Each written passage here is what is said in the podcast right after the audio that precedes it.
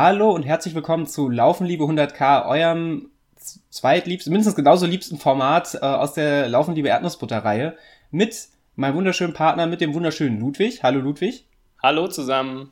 Und mit einem noch, noch viel, viel schöneren Gast, das wurde uns übrigens im Vorfeld tatsächlich auch von unseren Hörern bestätigt. Wir haben heute tatsächlich jemanden einladen können, gewinnen können äh, und hoffen auch sein Herz gewinnen zu können. Vielleicht gibt es ja Bonuspunkte nachher auf der Strecke. Wir haben es tatsächlich geschafft, den lieben Guido einzuladen. Guido seinerseits ist äh, Veranstalter des äh, WHEW, auf den wir uns hier vorbereiten, aber äh, der Guido wird gleich selbst die Gelegenheit ähm, haben, sich da ein wenig vorzustellen. Ähm, hallo Guido. Äh, hallo zusammen. Hallo Guido. Super. Ah, ich freue mich sehr, äh, dabei sein zu dürfen. Ich bin tatsächlich äh, der Schönste von allen. Und natürlich äh, freue ich mich, äh, zu euch zwei Schönen dazu zu stoßen und bei äh, beim Laufen, liebe 100k, ein bisschen übers Laufen zu schwatzen. Ja, ähm, da wollen wir auch gleich mal dir die Gelegenheit geben, dich äh, unseren Hörern ein wenig vorzustellen. Ähm, wir haben uns natürlich schon versucht, ein bisschen über dich schlau zu machen, dennoch nicht, äh, nichtsdestotrotz ist nicht so authentisch, wie wenn jemand versucht, sich selbst äh, und ein, ein wenig zu profilieren und schmackhaft zu machen. Äh, magst du unseren Hörern mal ein wenig sagen, wer, wer du bist? Äh, ja, klar, gerne. Ähm, also, wie gesagt, ich, äh, mein Name ist Guido. Ich bin 39 Jahre alt aus Wuppertal. Das ist jetzt so eine Art Bewerbungsgespräch. Ähm, und ähm, seit, äh, seit wann eigentlich? Seit 2013 veranstalte ich mit meinem Verein den äh, 100 Kilometer Lauf WHEW 100 und Seit 2013 schon. Das ist ja äh, krass. Jetzt lass mich nicht lügen. Es passiert so viel. Ich meine schon. Oder 14? 14, 15, 16, 17, 18. Oder 14? Jetzt hast du mich direkt erwischt. Direkt. Nein, ich meine, 14 hätten wir angefangen, 13 mit der Planung, 14 äh, war das die erste Ausgabe. Wahnsinn. So ist es. Und das, äh, ja, das Team wächst halt und wächst und wächst. Und äh, ja, funktioniert inzwischen wirklich sehr, sehr gut und sehr rund. Ähm, mit welchem Laufverein veranstaltet ihr das? Ähm, das ist eigentlich gar kein Laufverein. Das war eigentlich eine ganz witzige Entwicklung, beziehungsweise eigentlich eher eine unwitzige Entwicklung. Ähm, ich habe das ursprünglich mit einem Laufverein geplant, nur der hat dann irgendwann kalte Füße bekommen. Und ähm, dann hat äh, meine Freundin bei ihrem Sportverein angefragt der eigentlich ein Handball- und Turnverein ist. und ähm, ja, dann haben wir uns mit diesem Verein zwischen zwei Handball-Halbzeiten getroffen. Die haben gesagt, ach, das klingt interessant, wir machen da mit. So, und dann war die mit im Boot. Also es ist eigentlich kein Laufverein, sondern ein Handball- und Turnverein, der jetzt seit einigen Jahren mit mir auch eine Laufabteilung hat. Ist es vielleicht zuträglich geworden äh, gewesen bei der Planung, dass die vielleicht gar nicht so richtig wissen, äh, aufgrund der dann doch äh, ja nicht, nicht so ganz so großen Verbindlichkeit zum Laufsport oder dem vielleicht nicht ganz so großen Kenntnis wie ein, ein Leichtathletikverein, dass es, dass man da vielleicht nicht so viele Fragen gestellt gekriegt hat, was man überhaupt vorhat? Ähm, das, das ist durchaus möglich. Also ähm, es ist nach wie vor so, dass sie mit dem Laufsport ähm, nicht viel Berührungspunkte haben. Also ab und zu kommen sie mal zum Training, ne? deren Handballer laufen natürlich auch.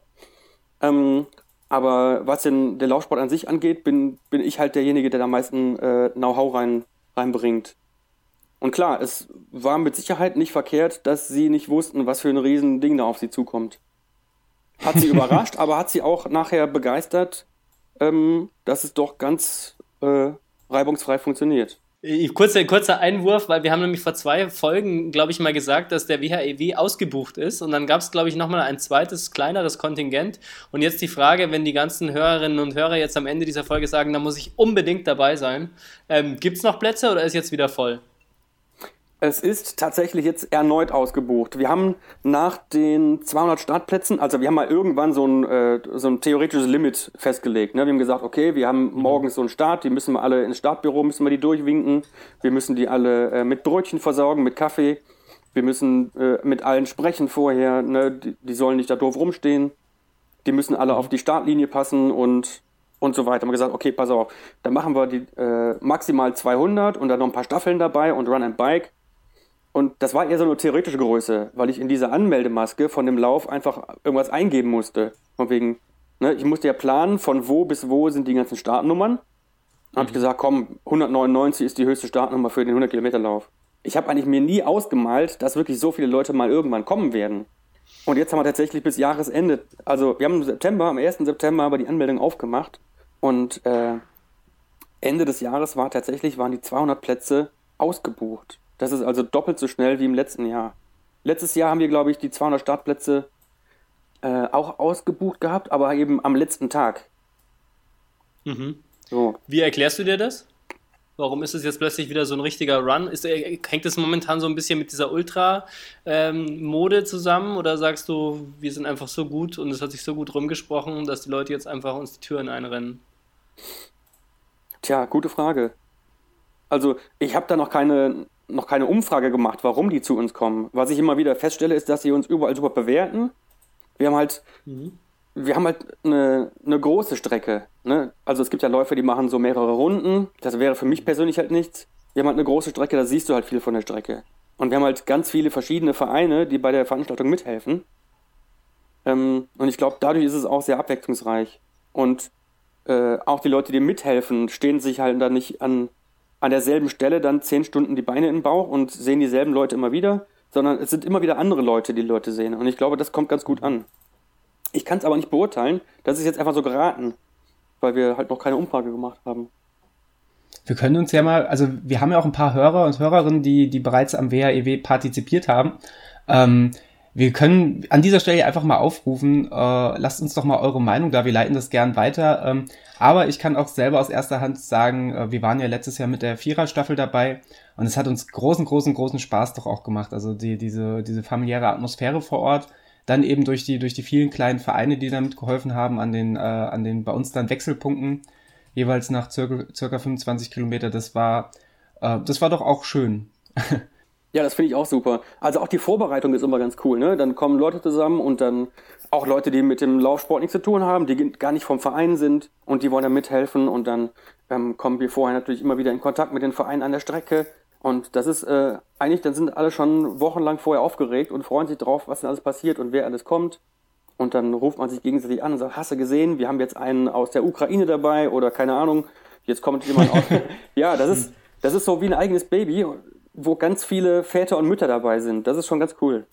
Das ist, äh, das ist echt, echt krass, aber auch echt schön zu hören, weil dann, weil ich glaube, das ist unterscheidet es doch auch. Es gibt so viele Laufveranstaltungen heutzutage, gerade auch mit kommerziellen Background und sowas. Äh, ist dann halt ja nochmal Laufsport pur. Also das ist dann einfach Vereinsleben pur. Schön, dass dann da Leute mit Leidenschaft dahinter stehen. Ähm, wo wir bei Leidenschaft sind, ab wann musst du dich eigentlich anfangen mit dem WHEW e des äh, der, oder mit dem nächsten, mit der nächsten Veranstaltung auseinanderzusetzen? Wann sagst du, okay, jetzt muss ich mich sputen und die Vorbereitung äh, an den Start bringen? Naja, wenn man es äh, genau nimmt, im Prinzip jetzt schon. Also jetzt schon für 2020. Weil wir sind ja auch eine, also wir sind ja eine Veranstaltung, die auch vom äh, quasi beim Landesverband angemeldet ist. Das heißt, wir sind eine offizielle 100 Kilometer Strecke. Das heißt aber auch, dass wir, es gibt ja immer im Sommer, gibt es beim Landesverband immer so eine Terminbörse, wo man im Prinzip seinen Termin schon anmelden muss, damit man ähm, sie mit den anderen Laufveranstaltern abspricht, dass man sich nicht ins Gehege kommt. Weil das sowohl für die Veranstalter doof wäre, als auch für die Läufer, wenn sie plötzlich sich äh, irgendwo entscheiden müssten. Das heißt, man muss im Prinzip schon ähm, in seinem eigenen Team schon mal absprechen, von wegen, hör mal, Leute, nächstes Jahr, wie passt das wieder erstes Maiwochenende, ja oder nein? Dann sagen manche natürlich auch nein, da wollten wir wegfahren und so weiter und so fort. Aber irgendwann einigt man sich ja auf einen Termin und dann kann man schon anfangen zu planen und das schon mal irgendwo in den Kalender eintragen. Und die Leute wissen dann schon, dass sie für, den, für das nächste Jahr dann ihren Urlaub irgendwie anders planen müssen. Und Im Prinzip, sag ich mal, so die erste Terminfindung, das ist ja so ein Jahr vorher oder nicht ganz ein Jahr, sagen wir mal zehn Monate. Und die aktive Arbeit geht dann so ein Dreivierteljahr vorher los. Was würdest du denn sagen, ist so die, die größte Herausforderung bei der Organisation? Du hast jetzt gesagt, seit 2013, 14 ungefähr gibt es den Lauf. Zum einen wie habt ihr die Strecke gefunden? Also warum gerade diese Strecke? Hat sich die auch ein bisschen verändert über die Jahre? Und was würdest du sagen, ist immer so ja, die größte Herausforderung, wenn es darum geht, den jedes Jahr zu organisieren? Sind es die Vereine, die da alle mitmachen, die Leute zu motivieren, die ganzen Genehmigungen einzuholen? Was, wie muss man sich das vorstellen? Tja, das ist äh, schon ein Riesenbatzen Arbeit. Ähm, was ist der größte Aufwand? Ich weiß es gar nicht. Das macht irgendwie alles Spaß.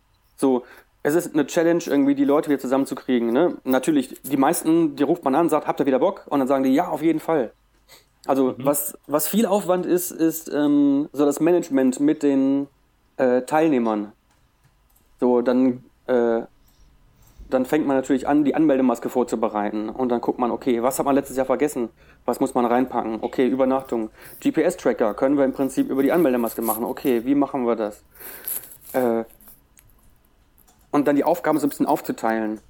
Also es gibt ganz viele Dinge, die man offiziell anmelden muss und irgendwie organisiert, organisieren muss. Aber es gibt auch ganz viele Dinge, die wir jetzt über die letzten Jahre gelernt haben, die schon fast automatisch laufen.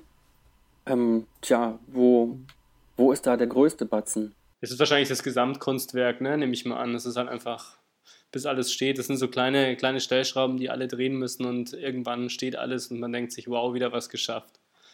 Ja, wir hatten jetzt am ähm, letzte Woche Montag hatten wir jetzt ein Treffen mit dem Verein, wo wir so die erste aktive Orga Session so gemacht haben. Wir haben uns mit, mit sechs, sieben Leuten getroffen und gesagt, okay, wer macht was, wer spricht welche Sponsoren nochmal an, wer kümmert sich um äh, den Verpflegungspunkt so und so, da haben wir eine Lücke.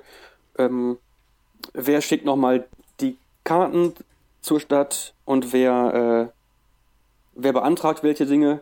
Und dann haben wir im Prinzip alleine das Runterschreiben von diesen Aufgaben, das war schon wieder, das ist für die nächsten, sagen wir mal, zwei, drei Wochen die Aufgaben. Das allein waren schon, glaube ich, äh, knapp drei DIN A4 Seiten oder vier. So, das sind alles so ganz kleine Dinge, aber wenn man die vergisst äh, oder, oder irgendwie, sag mal, aus der Vergangenheit nicht lernt, dann ist es eben nicht besser als im Vorjahr, sondern höchstens genauso.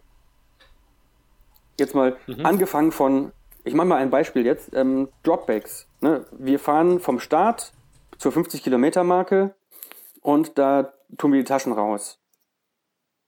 Da musst du dir im Prinzip Gedanken machen, machst du da jetzt einfach nur Gaffer-Tape mit dem Edding hin, dass die Leute ihre Nummer drauf schreiben? Oder ähm, nimmst du Aufkleber und wenn du Aufkleber nimmst, müssen die ja bedruckt werden mit der Nummer. Und wenn die bedruckt werden vorab, dann müssen die ja vor der Ausgabe im Startbüro nochmal vorsortiert werden. Und was ist, wenn das mhm. nass wird? Hält der Aufkleber besser oder hält das Gaffertape besser? Und solche, solche Sachen äh, ne, überlegt man dann. Oder ähm, wenn wir jetzt Dixie-Klos für die Strecke bestellen, wie viele nehmen wir? Haben die gereicht? Wo müssten die stehen? Wo können wir ähm, mit Kneipen das regeln, dass die Leute da gehen können? Und an welcher Stelle darf vielleicht kein, kein LKW hinfahren, wo man ein Dixie-Klo hinstellen wollte? Mhm. So, ist ganz viel Kleinkram. So diese, diese groben Sachen wie von wegen, an welchem Tag, zu welcher Zeit möchten wir woher laufen, das geht eigentlich. Das ist ja jedes Jahr dasselbe. So, aber die kleinen Verbesserungen, die sind eigentlich so die, die Sachen, die am meisten, am meisten Zeit kosten. Ich glaube, zu den, zu den Dixie-Klos werden wir dich nachher nochmal ganz separat, ganz besonders interviewen müssen. Wir hatten da neulich schon eine kleine Diskussion. Ja, ist mir bewusst, ja.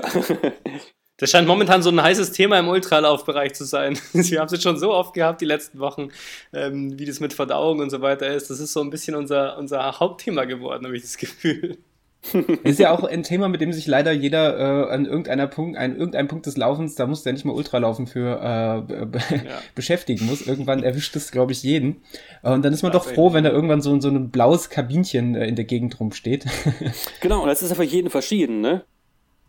So, bei dem einen ist es immer eine Stunde, nachdem er losgelaufen ist, bei dem anderen passiert es nie, bei dem anderen, keine Ahnung was, auf der Hälfte der Strecke oder keine Ahnung. Und da muss man halt gucken, wo kann man das ermöglichen. Es ist ja auch tatsächlich ein sehr früher Start, also jetzt auch für uns, ich glaube, Daniel, da wirst du mir zustimmen, 7 Uhr, glaube ich, ist das, ne? Ja, genau, 7 mhm. Uhr.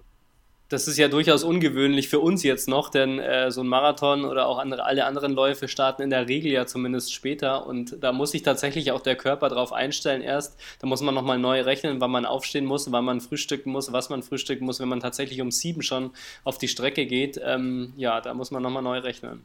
Ja, 7 Uhr war so eine Kompromissuhrzeit, ne? Also das ist ja. Ähm, Wie kam das zustande? Also, das kam auch zustande mit dem äh, Zeitpunkt, wo wir den Lauf durchführen. Und zwar ist es ja jetzt im ersten, am 1. Mai-Wochenende. Wir hatten das ursprünglich am 1. April-Wochenende. Was heißt ursprünglich im ersten Jahr? Ähm, dann war es aber so, dass äh, die Hochwassergefahr an der Ruhr so groß war, dass wir teilweise an dem Ruhrradweg nicht langlaufen konnten. Und dann haben wir gesagt, okay, dann gehen wir einfach einen Monat später, dann ist es nicht mehr ganz so wild. Natürlich, da ist immer noch Hochwassergefahr, also Anfang Mai ist noch nicht alles weg. Ähm, und dann ist eben die Tageslänge äh, entscheidend. Das heißt, um sieben ist es gerade eben so hell. Das heißt, man kann quasi ohne Lampe loslaufen. Und wir wollten auch den, den letzten Läufern ermöglichen, ohne Stirnlampe halt durch die Gegend zu laufen. Und sag mal, die letzten acht Kilometer der Strecke sind beleuchtet. Wenn wir dann gucken, okay, wir haben ein Zeitlimit von 15 Stunden, dann müssen wir das ungefähr so um 7 Uhr den Start machen, damit alle Leute, die in 15 Stunden da durchkommen, quasi keine Lampe brauchen. Und so war die Überlegung. Finde ich ja, finde ich ja tatsächlich sehr, sehr lobenswert. Ich bin auch äh, ein, ein großer Feind der Stirnlampe tatsächlich. Ich komme, äh, klar gibt es Zeiten, wo man mal mit Stirnlampe unterwegs ist, aber so richtig drauf einlassen mag ich mich bisher noch nicht. Ähm, was mich vorhin, was mich mal interessiert, du hast vorhin bereits angesprochen, da wird nochmal delegiert, wer spricht die Sponsoren an ähm, und ähnliches. Ähm, ich stelle es mir recht schwer vor, gerade für so eine, ich sag's jetzt mal vorsichtig, exotischere Laufveranstaltung und dann auch kleine Laufveranstaltungen Sponsoren zu gewinnen. Ist es tatsächlich schwieriger, für sowas Sponsoren zu gewinnen? Ähm, woher soll ich denn das wissen? ich weiß ja nicht, was einfacher ist. also ich mache ja im Prinzip nur Laufveranstaltungen. Also ne, ich weiß ja nicht, wie einfach es wäre, zum Beispiel für ein Fußballspiel Sponsoren zu kriegen oder für eine äh, Mannschaft oder Liga oder so. Ich, also ich habe die Erfahrung bei uns gemacht, dass unsere ähm, Unternehmen, die hier in der, in der Region sind, ähm, dem, dem Laufsport sehr zuträglich sind. Äh, nicht zuträglich, äh, zugängig, ne? Oder wie heißt das? Mhm. Zu, zugewandt. Die haben halt Bock auf Laufsport, so. Mhm. Und äh, die wissen, was wir machen und die haben vom ersten Jahr an gesehen, dass es konstant ist, dass wir eine konstante Qualität abliefern und ich glaube, damit sind die zufrieden. So, die, die wissen, was sie bekommen, die stellen dann ihr Fähnchen auf oder ihren Startbogen oder äh, hängen dann irgendwo so ein Banner an die, an die Seite. Wir haben ja auch keine großen Ansprüche. Für, für uns ist ja wichtig, ähm, dass wir den Läufern einen coolen Tag machen. So, und wenn der Sponsor sagt, okay, ich gebe euch ähm, so und so viel Geld und dafür möchte ich gerne das und das machen, dann sagen wir, okay, machen wir, passt. Das passt. Und mhm. deswegen ist es halt nicht kompliziert für die Sponsoren, glaube ich. Jetzt sagt ihr, wollt den Läufern einen coolen Tag machen. Ähm, was war denn für dich so ein richtig, richtig cooler Moment? Also was wäre so für dich einer der schönsten WHEW-Momente jetzt auch als Veranstalter zum Beispiel? Gibt es sowas oder ist da irgendwie jedes Jahr, äh, gibt es eigene Highlights? Puh, da gibt es echt eine Menge Highlights eigentlich. Sag mal ein paar. Hm, also äh, für, für mich ein, ein, also jetzt mal angefangen, mein absolutes Highlight natürlich äh, dass mein Bruder, mein eigener Bruder, äh, den Streckenrekord gelaufen ist. Das war vor zwei Jahren. Das war, ähm, habe ich nie mit gerechnet, er auch nicht. Aber er mhm. wollte mal die 100 bei mir laufen und äh, ist dann tatsächlich äh, äh, die, die, ich glaube, Dreiviertel der Strecke zusammen mit einem Rumänen gelaufen und dann zum Ende konnte sie absetzen und konnte tatsächlich äh, den Lauf gewinnen. Das war so für mich ein emotionales, sehr krasses Erlebnis, was ich immer noch, da muss ich immer noch grinsen, wenn ich daran denke. äh, ist natürlich immer Hot zum Geschmäckle, ne? wenn der eigene Bruder einen Lauf gewinnt, da denkst du auch, ey, was ist da passiert? ähm, aber trotzdem war es für mich ein ganz authentisch, ehrliches, ein, ein richtig cooles Gefühl. Oder wir hatten ähm, ganz viele Läufer, die zum ersten Mal bei uns die 100 Kilometer laufen. So, dann dann stehe ich im Ziel und ich sehe die Leute, wie die äh, entweder weinend ins Ziel laufen oder die sich einfach den Arsch abfreuen, weil sie ähm, ihre Bestzeit um eine halbe Stunde verbessert haben. Ähm, wir hatten, was hatten wir? Wir hatten eine, eine sehr bewegende Moment, also für mich sehr bewegend war das, ähm, wir hatten einen blinden Läufer, den Anton Luber, der hat seine Bestzeit bei uns um eine Stunde äh, geknackt. Und wir hatten den Jörg Rosenbaum, einen gehörlosen Läufer. Mhm. So, und die beiden sind äh, sag mal, in einer ähnlichen Zeit ins Ziel gelaufen und der Jörg Rosenbaum hat den gehörlosen Weltrekord gelaufen. Und äh, dann wollten die sich beglückwünschen. Und das Einzige, was sie tun konnten, um sich gegenseitig Respekt ähm, auszusprechen, war sich anzufassen. Mhm. Weil der Anton konnte den Jörg nicht sehen und der Jörg konnte den Anton nicht hören. Das war sehr abgefahren mhm. zu sehen, wie diese beiden Läufer, die gerade echt ihre absolute Bestleistung aus sich rausgekisselt haben, sich gegenseitig quasi beglückwünschen wollen, aber das, ne, das nur durch Anfassen geht. Das war sehr bewegend für mich. Ich glaube, so Momente erlebt man auch tatsächlich nur in dieser, dieser verrückten Ultralaufwelt. äh, sowas ja. wird man nicht beim großen Stadtmarathon sehen. Das ist ja echt, echt Wahnsinn. Ja, das stimmt. Das war schon sehr beeindruckend, ja. Kommen wir vielleicht mal direkt zur Strecke. Ähm, wir beide, Daniel und ich, kennen die Strecke ja noch nicht, logischerweise. Ähm, aber man hört ja so viele Dinge, man guckt sich die vielleicht auch mal an und man hört ja immer wieder auch von Leuten, die den äh, schon mal gelaufen sind, den WHEW. Also durchaus auch aus Berlin mal so zwei, drei Leute dabei, die mich dann auch schon drauf angesprochen haben. Sag mal so ein bisschen was zur Strecke. Also das heißt ja insgesamt, die Strecke ist oder sei relativ flach, aber man hört, dass gegen Ende sie dann doch ein bisschen happiger werden soll. Sind das wilde Gerüchte oder ist da was dran? Klär uns mal auf. Ist halt eine Frage der Perspektive, ne? Sehr diplomatisch. ähm, ich sag mal, für den üblichen Flachlandmenschen ist das, ähm, ist das schon äh, nachher eine Nummer. Also, die Strecke, die haben ja auch nicht wir gefunden, sondern die Strecke hat uns gefunden. Ne, ich bin mit meiner Freundin bin mit dem Fahrrad ein bisschen durch die Gegend geguckt, wir sind ein paar Bahntrassen abgeradelt und als wir auf einer großen Runde wieder zurück zu Hause waren, stand auf dem Tacho 99, irgendwas Kilometer. Und dachten Perfekt. wir, ey, das ist doch, äh, das ist nur eine Einladung. Sowas muss man noch machen. Und so ist halt die Strecke mhm. entstanden. Da sind halt drei Bahntrassen und der Ruhrradweg. Und äh, ja, Bahntrassen zeichnen sich ja dadurch aus, dass sie quasi eine, eine Steigung haben, die aber nicht sehr krass ist. Das heißt, es sind keine schlimmen Steigungen bei, aber ähm, die letzte Steigung naja, die ist so ungefähr 10 Kilometer lang, ne? Und die zermürbt einen dann richtig. Da geht's dann von der Ruhr wieder hoch Richtung Wuppertal. Und das sind über den Daumen, lass mich nicht lügen, 150 Höhenmeter am Stück. Das klingt jetzt nicht viel, wenn man äh, es gewohnt ist, durch die Berge zu laufen. Aber es zieht sich halt. Ne? Es geht halt 10 Kilometer lang mhm. immer bergauf. Immer nur ein bisschen, aber es geht bergauf. Ich erinnere mich da noch äh, an, de, an, den lieben Lukas, Grüße an, Grüße an dieser Stelle, der letztes Jahr bei unserer Staffel den letzten Part übernommen hat. Und letztes Jahr war das Wetter ja auch, äh, also man kann sagen angenehm, aber es war, war schon warm.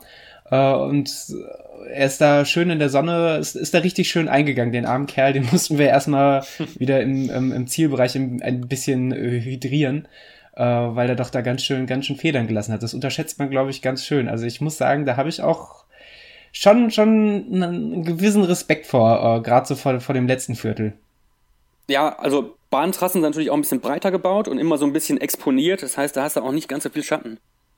Und so wie ich gehört habe, ist das wohl jedes Jahr so, so sagen alle, dass man an der Ruhr entlang, das sind so 35 Kilometer, 33, 35 Kilometer an der Ruhr entlang, hat man weder Schatten, äh, nee, andersrum, man hat keinen Schatten und man hat immer Gegenwind. Das hört sich richtig gut an. Ja, ist sehr einladend. Aber es ist schön, man kann schön gucken. Gut, dass du uns das jetzt schon sagst oder jetzt, jetzt sagst, nachdem wir uns wirklich schon angemeldet haben und auch dieser Podcast schon läuft. Ich glaube, ich würde es mir jetzt doch nochmal überlegen, aber jetzt müssen wir da durch. Ich wollte gerade sagen, Quatsch. zum Glück muss, müssen wir ja diesen, äh, diesen Lauf nicht mehr bewerben, weil äh, er ist ja, ja Gott, Gott, sei Dank, Gott sei Dank zahlreich besucht. Ähm, wo, wovor ich tatsächlich auch noch richtig Angst habe, ist der zweite Abschnitt. Der geht nämlich permanent die, die Bahntrasse, glaube ich, Richtung Baldeneysee bergab. Ich glaube auch so zehn Kilometer oder was am Stück oder ein bisschen länger. Und äh, letztes Jahr bin ich genau diesen Abschnitt gelaufen und das war wunderschön, weil man da, weil man es da einfach rollen lassen kann. Aber ich glaube in Perspektive auf, dass man danach noch 60 Kilometer oder was laufen möchte, ähm, läuft man da, glaube ich, doch echt Gefahr, sich da, sich da ein bisschen, ein bisschen arg zu überpacen. Ja, darf man nicht übertreiben da, tatsächlich. Bergab ist halt ne, ein bisschen energiesparend, das ist schon ganz cool. Aber man muss halt eben auf sich achten, ne, dass man nicht so, dass es zu locker läuft und dann nachher keine Körner mehr hat. Das stimmt schon. Ähm, wo, wo wir, wo wir gerade über die Strecke sprechen, ähm, gebt ihr eigentlich den, den Vereinen, die die, äh, die, die ähm, Verpflegungsstellen betreuen, gibt es da irgendwelche Vorgaben von euch? Das und das müsst ihr auf jeden Fall am Start haben oder äh, haben die da freie Hand? Ich erinnere mich da noch an eine Verpflegungsstelle, äh, wo ich mit Freuden festgestellt habe, dass es da beispielsweise Erdnussbutter gab und da war ich, da war ich direkt, äh, wollte ich gar nicht loslaufen. also ähm, wir machen das so, dass wir eine gewisse Basisverpflegung selbst einkaufen. Und dann haben wir äh, unseren Günther, das ist unser Sportwart, der fährt dann morgens mit einem großen ähm, Transporter los und fährt jeden einzelnen Verpflegungsstand an und ähm, lädt Kisten aus und alles, was die da haben wollen. Und die Leute können am Verpflegungsstand sagen, genau das und das und das wollen wir haben. Aber so Basisversorgung haben wir immer dabei. So was Salziges, was mhm. Süßes und die Getränke und so. Und manche Verpflegungsstände sagen halt, pass auf, wir machen das anders, wir kaufen das selber. Oder die sagen, ähm, wir kaufen zusätzlich noch das und das und das und das. Und dann ähm, könnt ihr sie eben so ausgestalten, wie sie, wie sie wollen. Sie müssen sich also nicht selbst drum kümmern, können sie aber. Ähm, nee, finde find, find ich, äh, find, find ich super. Ähm, eine Frage, die mich tatsächlich auch noch äh, in dieser Anmeldephase letztes Jahr arg interessiert hat. Ähm, ihr als Veranstalter, als, als kleiner Verein, befasst ihr euch, äh, wenn, ihr, wenn ihr die Läufer seht? Du hast schon gesagt, ihr ruft euch dann untereinander an und sagt, hier, der und der äh, aus der Ukraine oder was hat sich angemeldet.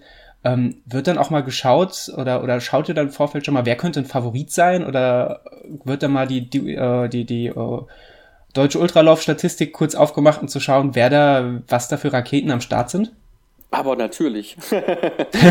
also, das ist ja auch, ähm, das klingt jetzt erstmal äh, so halbwegs witzig, ist aber todernst, weil wir müssen natürlich gucken, ähm, wie wir die Streckenverpflegung und wie wir die Verkehrskadetten an den Übergängen einteilen müssen. Mhm. Das heißt, wir müssen wissen, ob jemand dabei ist, der richtig äh, abgeht und ob wir gegebenenfalls die Verpflegungspunkte eine halbe Stunde nach vorne ziehen müssen. Das wissen wir natürlich nicht immer, was derjenige leisten kann, der sich da anmeldet und ob das an dem Tag auch funktioniert, aber zumindest brauchen wir ein Gefühl dafür.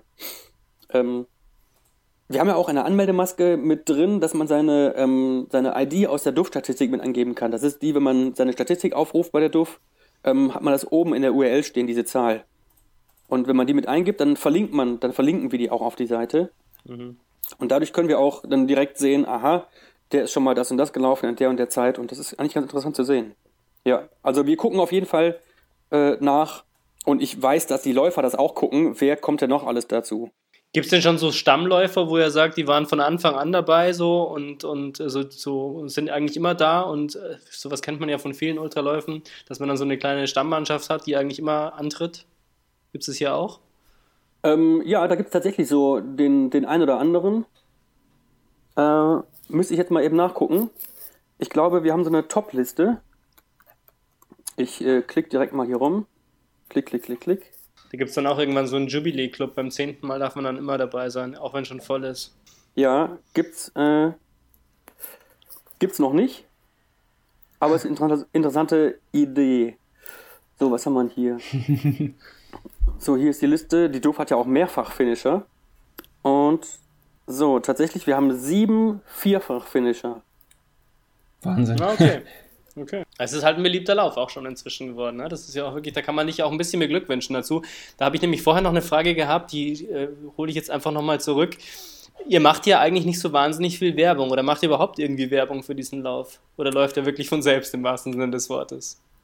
Also, wir haben äh, jedes Jahr Bannerwerbung geschaltet bei, ähm, bei der DUF. Mhm.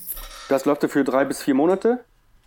Ähm, und das, das ist schon ziemlich gut. Natürlich tragen wir uns dann auch in den Duftkalender ein. Und ähm, wir sind auch als ähm, Straßenlauf ähm, Mitglied bei den German Road Races. Ich weiß nicht, was für einen Rücklauf das hat, weil German Road Races ja eher so für Straßenmarathons und so ähm, quasi da schwerpunktmäßig unterwegs ist. Mhm. Ähm, aber ich glaube, dass die DUF einfach sehr viele äh, Leute darauf hinweist, dass es sowas gibt. So, wir machen halt ein bisschen Facebook-Werbung, aber nicht wirklich viel. Mhm. Und das war's. Jetzt haben wir ja über Profis gesprochen und über Stammläufer und so weiter. Ähm, kommen wir zu uns zurück. hast, du, hast du Tipps für, für Newbies wie uns, Leute, die das erste Mal dabei sind, aber nicht nur das, sondern tatsächlich das erste Mal sich auf so eine lange Strecke, Strecke begeben? Du hast ja einen großen Erfahrungswert. Ich weiß nicht, ob du jetzt selbst schon mal gelaufen bist, aber du kennst auf jeden Fall alle Läufer, die dabei waren und Läuferinnen. Was sind so deine absoluten Top-Tipps jetzt für uns? Ich meine, wir wollen jetzt auch wirklich was äh, Insider-Informationen aus diesem Gespräch rausziehen. Was müssen wir ganz besonders beachten? Ähm, was ist wichtig für uns als absolute Neuankömmlinge in Wuppertal? Tja, jetzt bin ich selbst natürlich schon länger nicht mehr so lange Strecken gelaufen, aber ich und ich muss sagen, ich kenne die Strecke, also die Strecke vom WRW kenne ich auch nur vom Fahrradfahren und nicht selbst vom Laufen. Das ist zwar meine Stammstrecke auf den einzelnen Bahntrassen, aber in der großen Runde bin ich die noch nie gelaufen. Tja, okay. was ja, würde ich total gerne mal, aber ich habe an dem Tag leider keine Zeit. ähm, ja, da gibt es ein paar schöne Anekdoten, aber die erzähle ich jetzt nicht. Äh, die, ähm, tja, Geheimtipps, wenn man das erste Mal so eine lange Strecke läuft. Es kommt euch wahrscheinlich jetzt nicht darauf an, dass es genau die Strecke ist, sondern generell die 100 Kilometer. Ne? Ja, genau, ja. Tja. Hm. Das müsste uns jetzt also dein Bruder gibt, vielleicht sagen, der wisst vielleicht noch Es besser. gibt ein paar beliebte Fehler. äh, und zwar der eine Fehler ist, sich selbst zu unterschätzen und der andere Fehler ist, sich selbst zu überschätzen. Kann ich beides gut. ich auch. ich glaube, nach Uhr, nach, Uhr zu, nach Uhr zu laufen, ist, glaube ich, ein Fehler. Ah, okay. Ähm, worum würdest du das begründen? Also erstmal bin ich selber ganz, ganz viel ohne Uhr gelaufen, auch in Wettkämpfen und so. Ähm, weil ich glaube, dass das Gefühl in einem Wettkampf wichtiger ist als das, was die Uhr sagt. So, wenn du die Uhr sagt dir, die Uhr weiß ja nicht, wie viel Prozent Steigung auf der Strecke ist. Die Uhr weiß auch nicht, wie viel Gegenwind ist. Die Uhr weiß auch nicht, ähm, ob du dich gerade ähm, stresst, weil vor dir einer immer 30 Meter herläuft und du ihn noch kriegen willst. Oder ob du ganz entspannt bist, weil hinter dir einer 30 Meter her ist. Ähm, deswegen würde ich eher nach Gefühl laufen, weil es am Ende eher auf, ähm, auf deine mentale Stärke ankommt, als auf deine Beine. Na, du musst halt gucken, dass du mit dir zufrieden bist und mit, dass dein Körper und, und äh, dein Kopf, dass ihr euch einig seid. Mhm. Und ich glaube, wenn du der Uhr folgst, dann hast du zwar nachher total praktischerweise jemanden, den du beschuldigen kannst, wenn es nicht klappt, aber es, das, ähm, glaube ich, kann nach hinten losgehen. Ich glaube, das ist gerade für Leute wie, wie Ludwig und mich, die halt eigentlich jetzt bisher ihr, ihr Seelenheil im Straßenmarathon gesucht haben. Ähm, oder ich für meinen Teil jetzt auch nicht sonderlich trail-affin oder sowas bin oder zumindest noch nicht viel Erfahrung gesammelt habe. Ich glaube, das ist tatsächlich so, ein so ein Punkt, ähm, äh, ich, ich sehe die Diskussion jetzt auch immer häufiger unter, unter, unter Läufern, sei es virtuell oder real, ähm, dass, dass halt die, die Uhr ein Faktor ist und dass wir tatsächlich sehr, sehr auf unsere Gadgets angewiesen sind und dieses, dieses Körpergefühl oder dieses Gefühl für sein Tempo und für die Sache irgendwo auch ein, bisschen verloren geht. Und ich ziehe mich tatsächlich, äh, zähle mich tatsächlich sehr, sehr auch zu dieser Risikogruppe dazu. Äh, ich mich auch inzwischen. Ich habe mir jetzt vor zwei Jahren oder inzwischen schon drei Jahren so eine gebrauchte GPS-Uhr geholt. Ist ja total witzig, ne? Ist einfach schön zu sehen, wo man hergelaufen ist, wie lange man gebraucht hat. Und das quasi automatisch in so ein Logbuch geschrieben wird. Mhm. Aber das macht einen nicht zum besseren Läufer. Das macht einen zum besseren Buchhalter.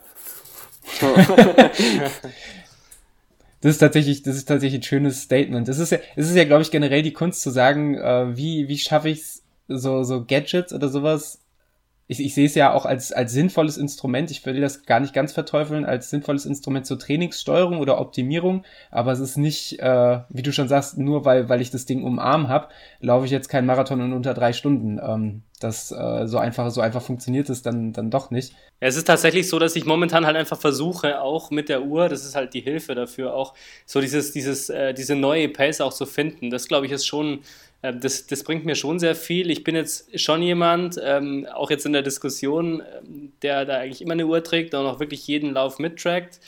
Aber für mich ist es einfach eine wahnsinnig gute Hilfe, im Moment einfach mal zu gucken, welche Pace muss ich denn ungefähr laufen, um auch das Gefühl erstmal zu entwickeln. Also wir sind ja jetzt momentan voll in dieser Marathon-Blase drin, da kennen wir uns das Tempo jetzt auch schon ganz gut. Aber jetzt geht es natürlich darum, so dieses neue Gefühl, dieses auch langsamere Laufen natürlich auch besser zu lernen. Und ich sehe auch immer wieder, also wenn es auch immer heißt, ich soll mal nach Gefühl laufen und gucken, dass ich die Pace halte, ich habe schon noch Probleme, äh, da auch klarzukommen damit. Und da ist die Uhr halt einfach eine wahnsinnig gute Orientierung.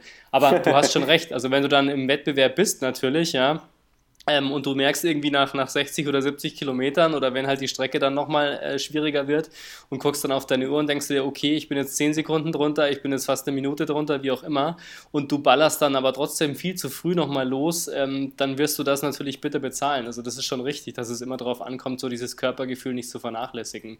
Also es ist tatsächlich eine schwierige, ein schwieriges Thema.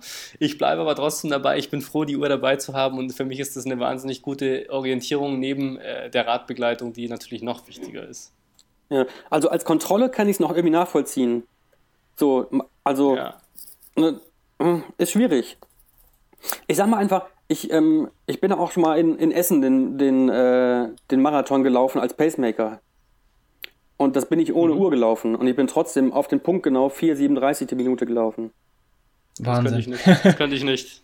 Ja. So, ähm, Das war allerdings ein Versehen, dass ich keine Uhr dabei hatte, aber hat funktioniert. aber ähm, wenn du, wenn, ähm, auch wenn du nachher im Eimer bist und du willst auf jeden Fall im Eimer sein nachher, dann brauchst du ja ein Gefühl für dich. Du musst ja die Schwelle fühlen.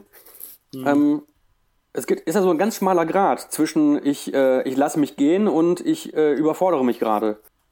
Das stimmt, aber ich glaube, gerade am Anfang des Rennens, die große Kunst ist ja tatsächlich langsam loszulaufen. Ne? Man muss sich ja extrem bremsen. Wir werden getapert sein, wir werden hoffentlich gut ähm, äh, trainiert sein und fit sein und so weiter.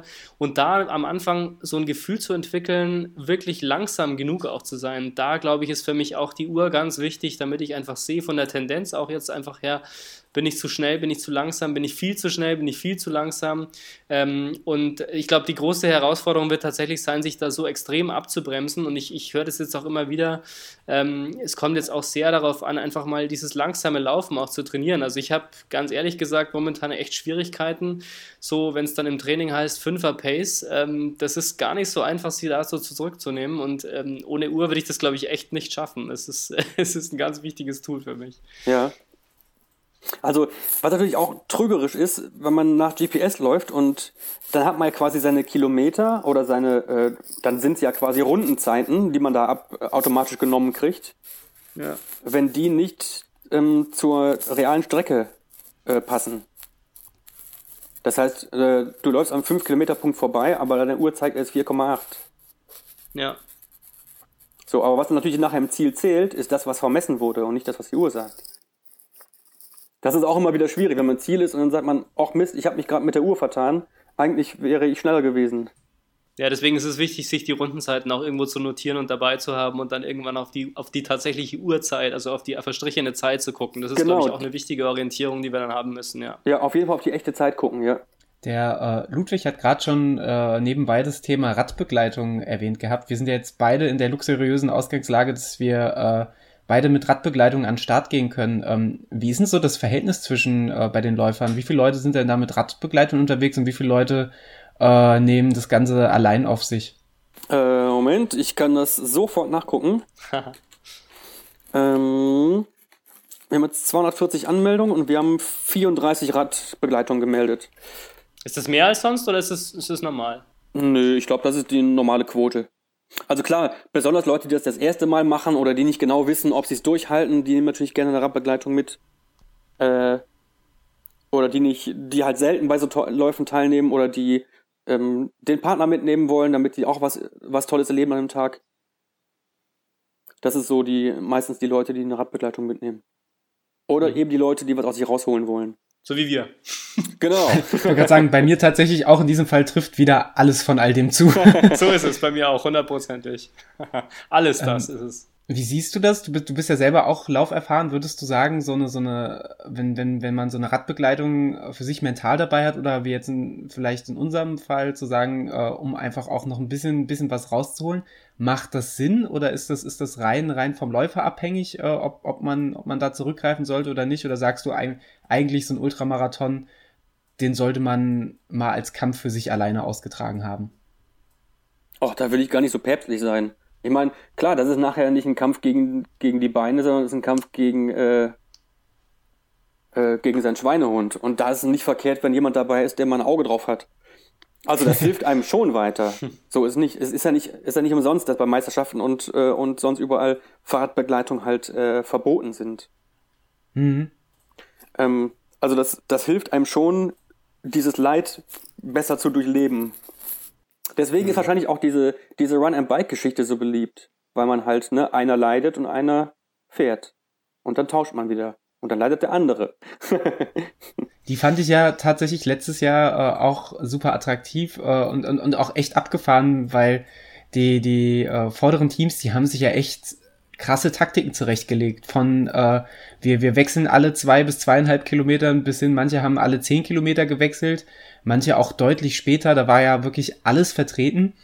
Ähm, also auch Wahnsinn. Also te teilweise auch ein, ein, immenser Organisationsaufwand oder ein Abspracheaufwand von den, von den Teams zum Teil an den Tag gelegt. Das fand ich wirklich sehr, sehr spannend. Ja, das ist auch ganz witzig zu beobachten gewesen, gerade wenn wir jetzt bei Run Bike sind, wie die ähm, im ersten Jahr waren das, weiß ich nicht, hatten wir zehn, weiß ich gar nicht, oder 15, auf jeden Fall ganz wenige. und teilweise auch mit dem Rennrad am Start, weil es dann halt Leute waren, ne, die dachten, okay, sportlich. Aber ne, dann natürlich merkst du irgendwann, Moment mal, ich kann ja gar nicht schneller fahren, als der Läufer läuft. Und dann im, im Folgejahr war das dann schon eher so, dann waren die Sofa-Fahrräder am Start. Mit, äh, dann haben die auch keine Rucksäcke mehr gehabt, sondern dann Packtaschen. Und dann haben die halt gemerkt, okay, ich muss quasi mein Verpflegungsfahrzeug äh, selbst fahren und danach wechseln. Hat sich schon so ein mhm. bisschen ge gewandelt. Aber klar, was du auch sagst, äh, das ist, äh, hab ich, haben wir auch gemerkt. Also was die Leute, die fragen jetzt natürlich nachher immer, wie hat euch gefallen, wie habt ihr das gemacht? Ähm, wieso wart ihr so schnell? Was ist passiert? Und ähm, manche sagen dann auch, ja, wir haben bei jedem Verpflegungsstand gewechselt. Manche sagen ganz strikt alle fünf Kilometer. Und die nächsten haben einfach gesagt so, ach, äh, die ersten 30 bin ich, dann haben wir alle äh, 10 Kilometer gewechselt und dann bin ich die letzten 20 auch noch. Oder so. Das macht ja jeder anders. Das ist echt witzig. Ja, mir, mich, mir gefällt da halt insbesondere da dieser Teamgedanke so sehr, dass man halt äh, das komplett zusammen durchsteht, ähm, ja, und einfach dann zu zweit als, als Einheit fungiert. Das äh, finde ich, finde ich wirklich sehr attraktiv und es wäre so ein Wettkampf in Zukunft, den ich mir dann auch nochmal vorstellen kann. Äh, ich mir auch. ja. Wo wir gerade bei den unterschiedlichen Wettkämpfen äh, sind, wie sieht denn, was bietet ihr denn beim WHEW als Gesamtportfolio an? Wir hatten jetzt die, die Run and Bike ähm, Staffel, wir hatten den 100 Kilometer Lauf. Was habt ihr denn noch äh, im, im, Angebot für den noch interessierten Starter? Also wir haben ähm, eine Zweierstaffel, also zweimal 50 Kilometer. Die 50 Kilometer Marke ist auch vermessen. Ähm, und wir haben die Viererstaffel, wo wir äh, ja ungefähr bei dem Viertel, genau bei der Hälfte und ungefähr bei drei Viertel äh, einen Wechsel haben. Und während alle 100 Kilometer auf der 100 Kilometer Runde sind, tagsüber, haben wir im Start- und Zielbereich über den Mittag noch einen 5 und einen 10 Kilometer Lauf. Das ist so, mhm. was wir uns zusammengestellt haben. Der, der, die kurzen Distanzen, der 510 Kilometer Lauf, die sind ja dann wahrscheinlich auch direkt äh, im Start-Zielbereich auf der Trasse. Äh, das sind wahrscheinlich auch richtig flotte Zeiten möglich, oder? Äh, möglich, ja. Also bis jetzt ist der Streckenrekord auf den 10 Kilometern liegt, glaube ich, bei 34 irgendwas. Mhm. Äh, und den 5 habe ich jetzt gar nicht im Kopf. Aber auf jeden Fall ist eine ziemlich flache Strecke, ja, das stimmt. Ist ganz ja, gut. Es sollte ja eigentlich für, für, für, jeden, für jeden Starter was dabei sein. Also da auch nochmal der Aufruf, äh, im Mai im Wuppertal soll es wunderschön sein. Habe ich, ja. hab ich übrigens jetzt auch schon so bestellt, das Wetter. Ähm, und wer, wer nicht gleich da eine der, ich sag's jetzt mal vorsichtig, Mammutdistanzen auf sich nehmen will, einfach mal einen stabilen Fünfer auf die Trasse runterrennen, ähm, ist auch immer eine gute Idee. Kommen wir vielleicht nochmal kurz zum Läuferfeld. Ähm, du hast ja vorher davon gesprochen, dass da auch durchaus internationale Läufer dabei sind. Kannst du schon ungefähr sagen, aus welchen Nationen diesmal die Leute dabei sind? Aber natürlich. Ich habe mir doch extra ähm, über die Jahre hinweg so in diesem Buchungstool so verschiedene Auswertungen gebastelt. Mhm die ganzen Orte und die ganzen Länder. Moment, Ortsliste. Ich klicke mal eben drauf. Ansicht. So, also dieses Jahr Belgien, Dänemark, Deutschland, scroll, scroll, scroll, scroll, Finnland, Niederlande, Österreich. Also ganz so weit weg ist es dieses Jahr nicht. Ah, okay. Das sind bis jetzt die gemeldeten Nationen doch einige schöne Länder dabei. Okay. Und wie sieht es altersmäßig aus? Kannst du da, also was ist zum Beispiel so der, der älteste, der jüngste Läufer, Läuferin und welchen Altersschnitt haben wir so ungefähr? Kannst du das auch sagen? Hm. Altersstatistik. Ich guck mal eben rein, ob da schon was drin ist. Wir können jetzt so ziemlich alle Daten abfragen. Ich hoffe, das ist DSGVO-konform, was wir hier gerade machen. Solange man es nicht auf einen zurückführen kann, ist es, glaube ich, in Ordnung. äh, okay. Ähm, Tja, und jetzt kommt mein Freund die Sanduhr und nichts passiert. Das ist auch mein größter Freund. Nee, kann ich, komme ich gerade nicht ran. Die gute alte Technik. Genau. Nee, das liegt aber an dem Online-Portal. Ähm, das habe ich schon mal gehabt, dass diese Altersklassenstatistik nicht funktioniert. Ah, okay. Aber die Altersliste. Ja, du kannst in der Zwischenzeit ja weiter gucken. Wir, wir können ja vielleicht noch. Ich habe nämlich noch eine andere ganz spannende Frage, die mich auch schon brennend interessiert, weil du nämlich gesagt hast, ähm, die letzten Jahre ähm, ist der, der Lauf immer beliebter geworden. Und ihr seid ja jetzt wirklich am Limit schon, was die, was die Teilnehmerinnenzahlen angeht. Hast du schon irgendwie eine Vorstellung, wie es mit dem WHEW 100 oder auch mit den anderen Distanzen in Zukunft weitergehen soll? Also so die klassische Frage, wo siehst du denn den WHEW in fünf oder zehn Jahren? Habt ihr da irgendwie eine Vorstellung davon oder sagt ihr, wir gucken einfach, wie es weitergeht? In fünf oder zehn Jahren. Also das ist jetzt, ja. das ist ja äh, noch ganz weit weg. Ja, klar. Ähm, nö, eigentlich habe ich da keine Vorstellung von. Also ich, ich schaue okay. immer, dass die nächste Veranstaltung cool wird und dann mhm. äh, reagiere ich darauf, was passiert ist. So, wenn wir jetzt noch mehr Teilnehmer haben, heißt es also, dass wir uns irgendwie so organisieren müssen, dass wir ähm, die im nächsten Jahr stressfrei unterbekommen. Mhm, so, jetzt gerade okay. hat es ein bisschen Aufwand gemacht. Ähm, dann müssen wir gucken. Also ich denke, die Strecke verträgt sehr viele Leute. Mhm. Die Frage ist halt, ob wir die ähm, im Start- und Zielbereich und auch unterwegs ähm, ja, komfortabel abfrühstücken können, nenne ich es mal so einfach. Auch wenn es äh, ein bisschen äh, mechanisch klingt, aber es geht ja im Prinzip ähm, im Start- und Zielbereich geht es ja nicht darum, äh, dass alle Leute äh, sich ne, also nett angesprochen fühlen, sondern geht es darum, dass wir als Startbüro funktionieren müssen. Wir müssen allen Leuten, die da stehen und die jetzt in der nächsten halben Stunde an der Startlinie stehen und gerade schon total nervös sind, müssen wir einfach ganz routiniert die Unterlagen geben können. Mhm. Die müssen routiniert noch einen Kaffee kriegen, Brötchen kriegen, dass wir quasi durch unsere Organisation nicht den Läufern noch mehr Stress machen. Und das müssen wir organisiert bekommen. Deswegen dürfen wir auch nicht zu viel wachsen und müssen so immer so ein ganz kleines bisschen wachsen, wenn überhaupt. Das ist ein sehr gesunder so Anspruch ist das, ja, weil ich glaube, das ist für alle Läuferinnen und Läufer immer die größte Stresssituation, wenn du irgendwo hinkommst, wo viele Menschen sind und du irgendwo orientierungslos stehen gelassen wirst und nicht weißt, wo es weitergeht. Und äh, also ich kenne zum Beispiel, was mich total gestresst hat, ähm, war, ich glaube, vor zwei oder drei Jahren war das in Hamburg, wenn du dann am, am Start stehst, eigentlich noch gut Zeit hast, aber dann halt jetzt immer wieder beim Thema, 30 Minuten vor den Dixies vorm Start stehst und dann zum Start sprinten musst. Ähm, ja. da, kann, da kann einfach kein entspannter äh, Start stattfinden. Und äh, das sind so Kleinigkeiten, die sich aber dann tatsächlich einbrennen, wie du siehst. Also nach drei Jahren erzählt man immer noch davon, weil es wirklich wahnsinnig genervt hat. Also insofern, das ist echt ein richtig guter Anspruch und ein sehr gesundes Verständnis von dem Veranstalter. Ja. Also sowas, was du gerade angesprochen hast, das ist ja keine Kleinigkeit, finde ich.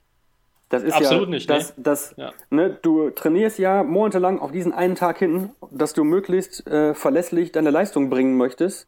Und dann bist du da vor Ort bei, bei den Typen, die dir quasi deine Leistung zertifizieren sollen. Und die stressen dich dann. Das geht da nicht. Ja. Ja. Das, also, Hört sich gut an, ja. Das geht ja auch, ne, gibt's ja auch so Veranstaltungen, dann stehst du dann eine Dreiviertelstunde im Startblock, bis du starten darfst. Ja, ja, so, ja genau. Ist, Sowas ist äh, dann auch wirklich nervig. Ist, ist, ja, dann ist das anstrengend für den Läufer und das darf es eigentlich nicht sein. Also der soll seine Anstrengung auf die, auf die Leistung, ne, auf die Strecke bringen. Ja. Und nicht im, mit rumstehen oder, oder was auch immer verbringen. So sollte es, äh, so sollte es eigentlich sein. Ähm, mir, mir funkelt gerade noch eine Frage, die ich mir aufgeschrieben habe äh, in, in den Augen. Ähm, gerade nochmal in, in, in Bezug darauf, dass du dir oder dass ihr euch ja aus äh, bereits erwähnten Gründen vorher die Starter ein wenig genauer anschaut. Ähm, ich bin gespannt, ob du auf diese Frage antworten möchtest. Und zwar, habt ihr für dieses Jahr schon, schon Favoriten? Äh, und wenn ja, würdet, ihr, würdet ihr die benennen oder hältst du dich da lieber bedeckt? Tja, was, was soll ich jetzt sagen? Es ist höflich, es ist unhöflich. Fühl dich frei. also, ähm, ich habe ja gehört, dass einer der Teilnehmer, auch wenn er das erste Mal die 100 laufen wird, ähm, ein ziemlich schneller Marathonläufer sein soll. Wenn er sie nicht unterschätzt und nicht überschätzt, dann könnte ich mir vorstellen, dass da ein ziemlich gutes Ergebnis bei rauskommt. Irgendwie habe ich das Gefühl, in dieser Antwort geht es nicht um mich. Äh, Ludwig. Wir lassen es jetzt einfach so stehen. Ähm, ich möchte das nicht weiter kommentieren. Nein, ich will jetzt auch keinen Druck aufbauen. Aber ich sag mal, mit deinen Voraussetzungen hättest du, wenn du, äh, ich sag's jetzt einfach, weil ich gute Ergebnisse mag und nicht, weil ich äh, jetzt, äh, wir kennen uns noch gar nicht so richtig, aber äh, ich will jetzt auch keinen Honig um den Bart schmieren, aber mit 240 auf dem Marathon, da kannst du auf 100 ähm, richtig einen raushauen, wenn du das halt wirklich entspannt angehst. So. Also wir haben ja, wir haben ja eigentlich vereinbart, dass wir nicht über Ziele sprechen, zumindest jetzt noch nicht, weil wir erstmal abwarten müssen, wie das Training äh, läuft und äh, das wird zu einer späteren Folge, denke ich, zumindest von meiner Seite, irgendwann dann wird es dann schon mal irgendwann publik gemacht werden und Nein, manche, äh, glaube ich, können es ja auch verfolgen, auch im Training. Über Menschen, von denen ich glaube, dass sie echt eine, eine gute Leistung raushauen können. Ja, und, aber äh, das ist natürlich, also von das den, ist, das ist, ja, sag mal. Ja, also von den Leuten, die in den letzten Jahren gute Leistungen rausgehauen haben, ähm, da gibt's den Mark äh, van Horn, glaube ich, der Niederländer. Der war ein paar Mal schon am mhm. Podest, aber nicht auf dem ersten Platz. Der ist super. Der läuft auch ähm, knapp über acht Stunden. Und die Vorjahressieger, zumindest die männlichen, sind nicht mehr am Start. Die einen sind verletzt, die anderen laufen woanders. Ähm, die Simone Dury, die wird wieder laufen. Die hat den Lauf auch schon gewonnen. Letztes Jahr war sie Zweite. Die wird auch mhm. wieder starten. Die wird eine richtig gute Leistung aufs Parkett legen, behaupte ich mal. Also die ist äh, eigentlich sehr verlässlich, was ihre Leitung an, Leistung angeht. Ähm, tja, wir haben ein paar echt starke und erfahrene Läufer am Start. Ich weiß nicht, ob der Chris Anger einen raushauen will oder nicht. Mal schauen. Ist auch ein starker Läufer, der auch im Marathon sehr stark ist und sehr erfahren ist. Da, aber auf den 100 Kilometern weiß man das vorher nie. Da kann der, ne, da kann einer kommen, ja. der läuft auf, äh, ja, jetzt an dem Beispiel vor zwei Jahren zum Beispiel. Äh, jetzt habe ich zweimal Beispiel gesagt, ne? Ähm, das ist überhaupt nicht tragisch. Wenn du wüsstest, was ich alles hier für, für, für, für Wortkreation und Wortabfolgen raushau, also, ist das ähm, relativ harmlos. Jetzt mal äh, zum Vergleich. Der Ludwig würde wahrscheinlich auch ganz gut einschätzen können. Der ähm, als mein Bruder quasi in Konkurrenz stand zu dem Rumänen, ich habe mir natürlich beide na nachher nochmal sehr genau angeguckt. Der, der, ähm, äh, ich glaube Johann hieß er, Johann der Rumäne, genau. Johann, Johann, ja. Ähm, der hat auf dem Marathon eine 2,19 stehen. So, und mein Bruder hat auf. Das ist krass. Und mein Bruder hat auf Marathon eine 2,51 stehen. Und trotzdem sind die andersrum im Ziel gelandet. Das heißt, ja. es gibt anscheinend ganz viele Faktoren, die nicht nur auf die Marathonzeit einkommen, ähm, die ich aber nicht alle einschätzen kann. Das heißt, es kann sein, dass ein völliger Newcomer kommt und alle in Grund und Boden rennt, der aber auf dem Marathon quasi, wenn man das jetzt so nennen darf, äh, unauffällig ist. Das ist ja das, was wir schon öfter gesagt haben, auch ähm, und das ist ja auch das, was wir, was wir so wahnsinnig äh, aufregend finden, glaube ich. Also ich zumindest ist, dass du einfach nicht weißt, was passieren wird, weil genau. es einfach eine komplett neue Strecke und auch ein komplett neues und anderes Laufen ist, als wir das bisher gewohnt sind. Ne? Also ich könnte, ich kann schon einschätzen, dass es mir wahrscheinlich bis zum Kilometerpunkt 50 oder 60 gut gehen kann, aber ich weiß nicht, was danach passiert, weil ich auch im Training diese Distanz nicht laufen werde, 60 plus oder 70 plus, ja. Also das ist, glaube ich, das, was ich, jeder hat eine ungefähre Vorstellung, wo das Ziel dann oder wo man stehen möchte oder welche Zielzeit man anpeilt, sage ich mal so. Also ich würde lügen, wenn ich das jetzt nicht hätte, weil ich trainiere ja auch entsprechend, man muss es auch mit dem Trainer absprechen und, und ich weiß nicht, wie es bei dir ist, Daniel, aber wir haben schon eine Vorstellung, wo es ungefähr hingehen soll, das ist völlig klar und das möchte ich auch ambitioniert angehen. Ich glaube, Daniel und ich sind grundsätzlich Leute, die einen Wettbewerb immer ambitioniert angehen möchten, natürlich auch da. Ähm, aber es wird einfach wahnsinnig spannend und ich freue mich da auch ein bisschen drauf, ehrlich gesagt, weil ich mich da auch wieder selbst ein bisschen kennenlernen werde, wie es mir einfach nach zwei Dritteln der Strecke gehen wird. Und je nachdem, wie es dann eben aussieht, ähm, hoffe ich natürlich, dass ich noch in der Lage bin, tatsächlich einen rauszuhauen. Aber es kann natürlich genauso gut sein, dass man dann sagt, ähm, ich muss jetzt die letzten 20 Kilometer einfach wandern. Ähm, auf beides muss man irgendwie ja. vorbereitet sein. Ja. Also insofern äh, freue ich mich da wirklich sehr drauf und äh, ich bin selbst gespannt, ob ich das Ziel, das ich mir vornehme und irgendwann werden wir es ja dann auch mal sagen, ähm, auch in irgendeiner Weise erreiche. Ich habe keine Ahnung. Ich glaube, es gibt so ein paar, so ein paar Mantras, die man sich zurechtlegen muss vorher, ne? Ja, Dass man sich, ja das stimmt. Ne, weil man nachher ist man sowieso nicht mehr Herr seiner Sinne und nachher findet man die selber doof und äh, alles ist schrecklich und ähm, warum mache ich das nur? Aber wenn man äh, sich daran erinnert, was man vor dem Start gesagt hat äh, und daran erinnert, dass man vorher eigentlich schon sich sicher war, dass man das tun möchte, dann kann man sich selbst im Lauf nochmal überzeugen, na gut, das hast du dir vorher so gedacht, das war kein Irrtum, du bist jetzt hier mit Absicht und du hast hier ein Ziel, also vergiss das Ziel nicht. Ja, es ist sehr viel mental halt einfach dabei. Das ist ja auch eine, eine Komponente, die für uns jetzt auch ähm, sehr interessant wird. Ne? Also anders als beim Marathon, da kannst du halt einfach 10 Kilometer mit Schmerzen noch durchlaufen irgendwie, aber das geht halt beim 60. oder 62. Kilometer nicht so ohne weiteres. Und dann musst du halt diese Krisen bewältigen. Ähm, das ist eine mentale Geschichte. Und ich werde auch versuchen, natürlich mich mental so ein bisschen darauf vorzubereiten und ähm, auch immer wieder zu überlegen, ähm, jetzt auch bei den langen Läufen, hineinzuhören in den Körper, wie geht's, wie geht's einem selbst und, und, und äh, dann halt versuchen, auch diese harten Strecken mal und diese, diese, diese Krisen eben auch in irgendeiner Weise, du kannst ja nicht simulieren, aber halt zu, zumindest mal so das Gefühl zu haben, wenn du dann soweit bist, ähm, dass du da schon mal warst, auch, auch wenn es eine neue Strecke ist und eine neue Distanz, dass du zumindest weißt, wie du einen gewissen Zustand auch überwinden kannst, ja. Also ich glaube, das Wichtige ist einfach, dass man, äh, dass man vorher auch schon weiß, dass egal wie schlecht es einem geht, ähm, man kann sich bei so einem Rennen immer mal eine Viertelstunde an die Seite setzen. Und es mhm. wird ein, äh, es wird einem nicht das Rennen zerlegen, sondern ganz im Gegenteil. Wenn es einem so schlecht geht, dass man sagt, ich will nicht mehr, dann darf man auf gar keinen Fall aussteigen, sondern erstmal mhm. abwarten, weil man hat ja Zeit. Und ich glaube, die am besten mit ihrem, mit ihrer Energie, die Energie managen können, das sind die, die nachher äh, die guten Leistungen abliefern. Die sich nachher und Not haben wir halt ne, die nachher wieder auferstehen können. Quasi, die gehen erst kaputt und dann plötzlich finden sie äh, irgendwo noch Energie her und dann geht es wieder aufwärts. Zur Not haben wir unsere Radbegleitung, die uns dann auf die Strecken zurückprügeln können. genau, mit Elektroschockern und äh, so. Ach, die sind erlaubt, ja? Okay, das ist gut zu ja, wissen. Ja, klar.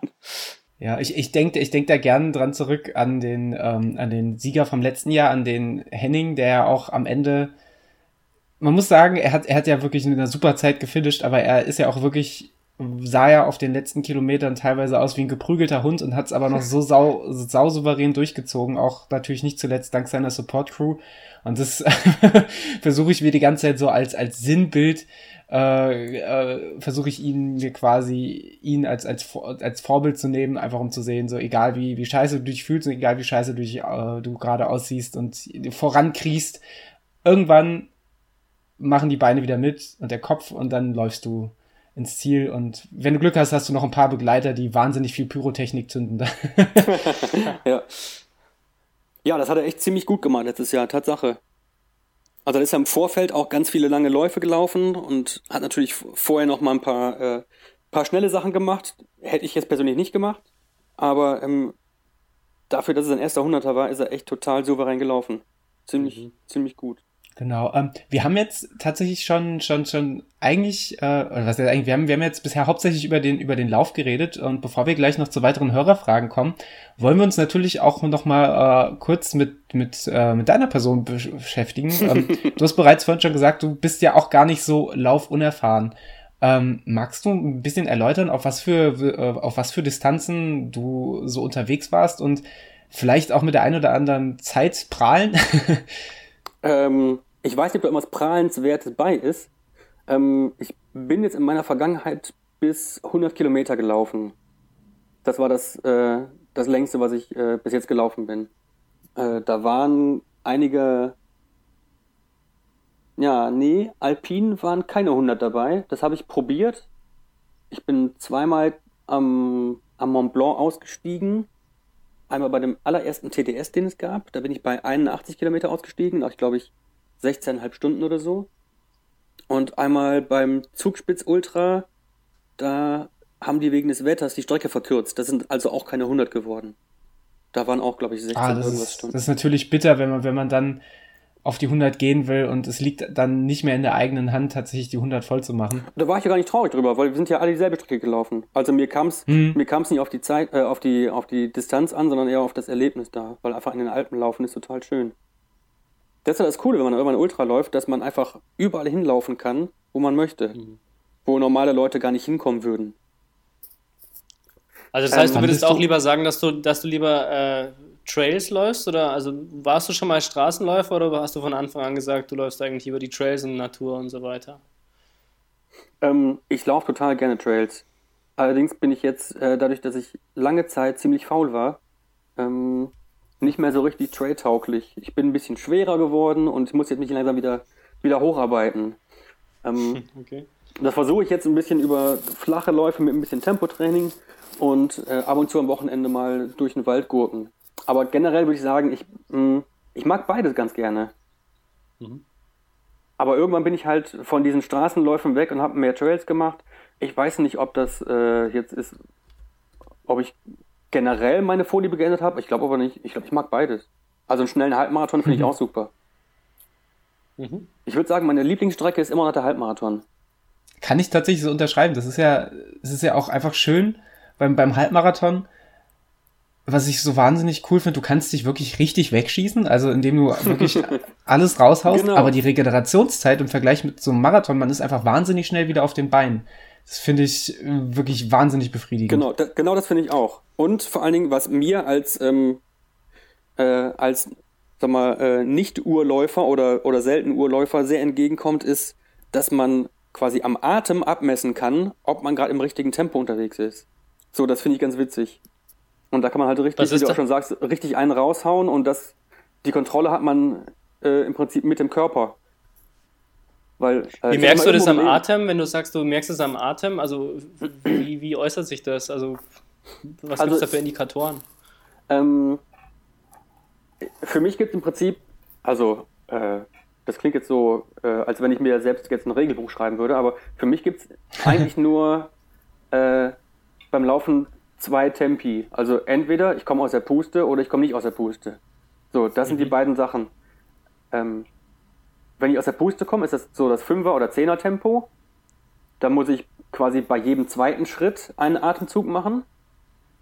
Und ähm, meine Ausdaueratmung ist quasi bei jedem dritten Atem, äh, bei jedem dritten Schritt einen, äh, einen Atemzug machen.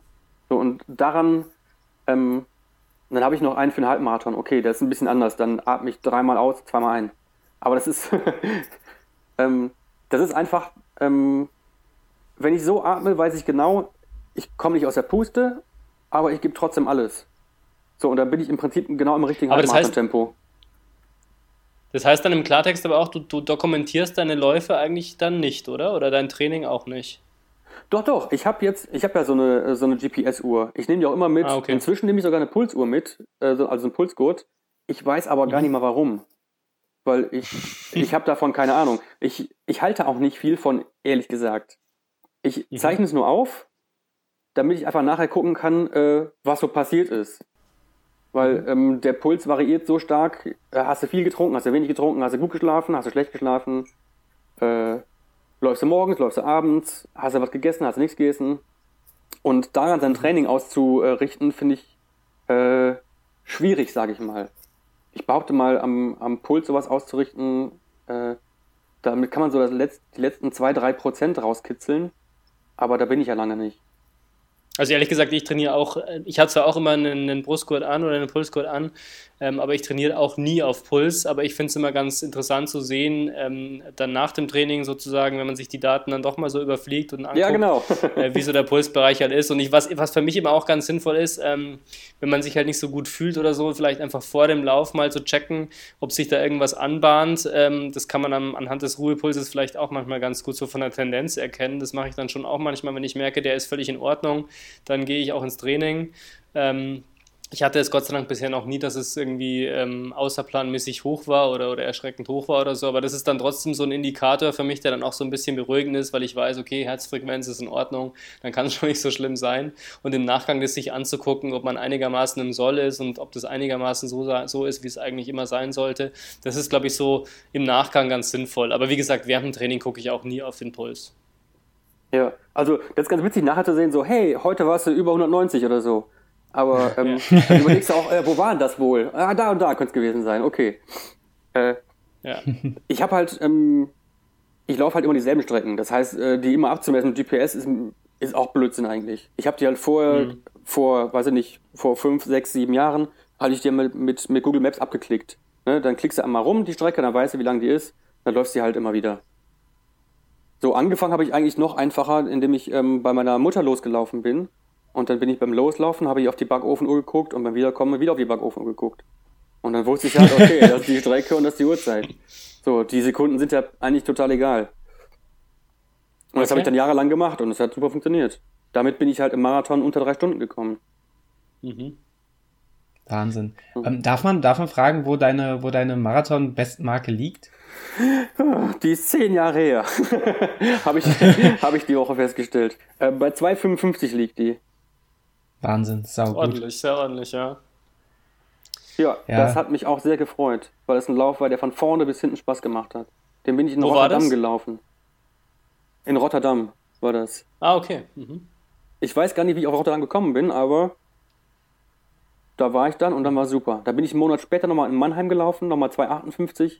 Einfach zum Beweisen, dass es quasi eine, nicht nur eine, eine Tagesform war, ein Versehen, sondern dass es wirklich das Leistungsniveau ist und dann, dann war ich zufrieden. Das muss man auch erstmal schaffen, innerhalb von so kurzer Zeit äh, zweimal die, die unter drei Stunden aufs Parkett zu zaubern. Das äh, ist äh, amtlich. Ja. Nutzt du dann irgendwas wie Strava oder sowas? Oder hast du dann irgendwie, bist du da unterwegs oder sagst du äh, auch, ja, das ist. habe ich immer. Hast du Aber schon? natürlich, Okay. also wenn schon, denn schon. Aber das Ja, ist halt eher so auch für so. mich so ein, so ein Logbuch, ne, als ein, ein Trainingsgerät. Ja.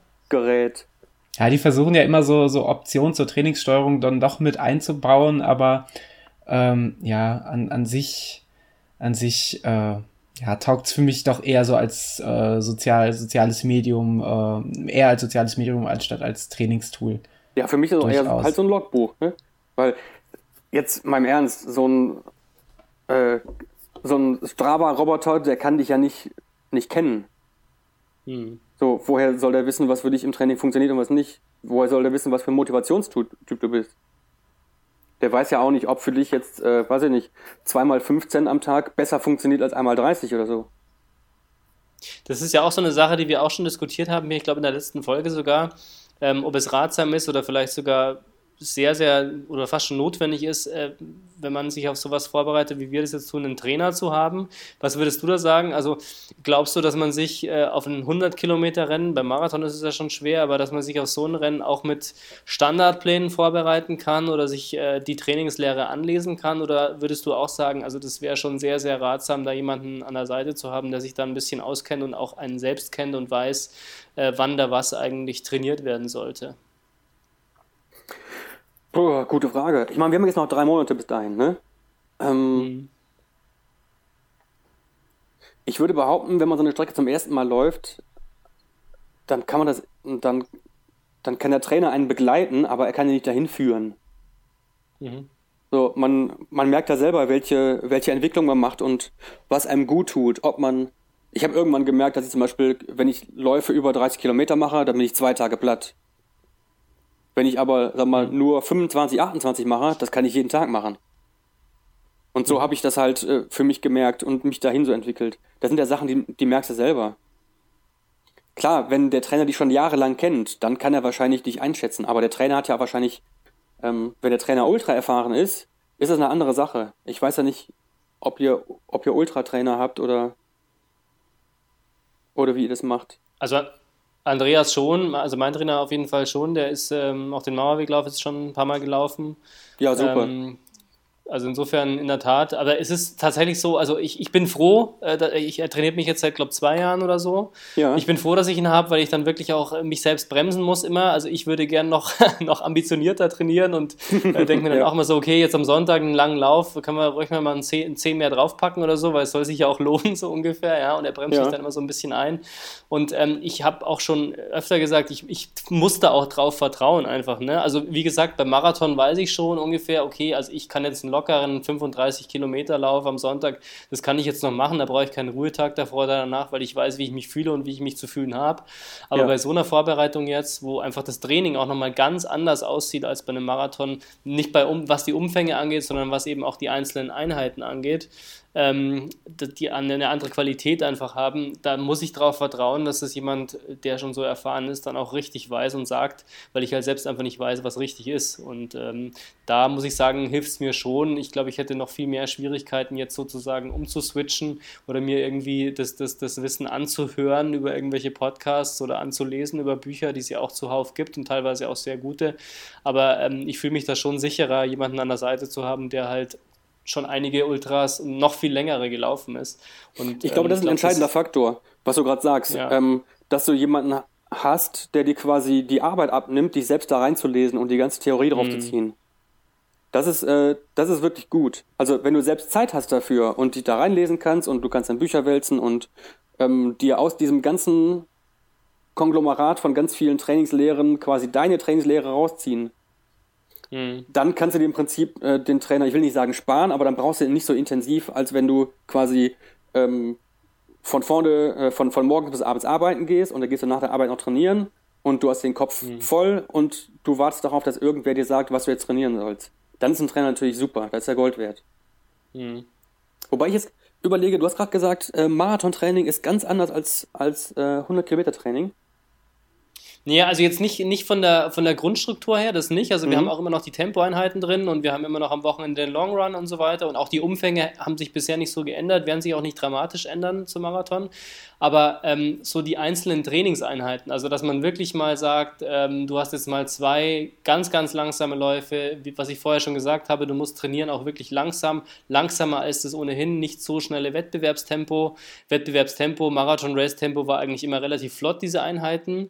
Jetzt geht es mhm. halt darum, wirklich langsam zu laufen, teilweise auch langsamer zu laufen als vorgenommen jetzt beim WHEW und das ist für mich halt eine neue Qualität weil ich das so noch nicht kannte. Und du hast insgesamt natürlich, was das Verhältnis schnelle Einheiten, langsame Einheiten angeht, äh, switcht es gerade so ein bisschen Richtung ähm, langsamere Einheiten. Und ähm, das ist schon was anderes und was für mich auch nochmal was anderes ist, das hatten wir auch in der letzten Folge, ist, sich nochmal ganz anders Gedanken über die Versorgung zu machen. Die war halt beim Marathon bei mir auch gelernt und äh, da wusste ich, was geht und was nicht geht und was ich brauche und was ich nicht brauche.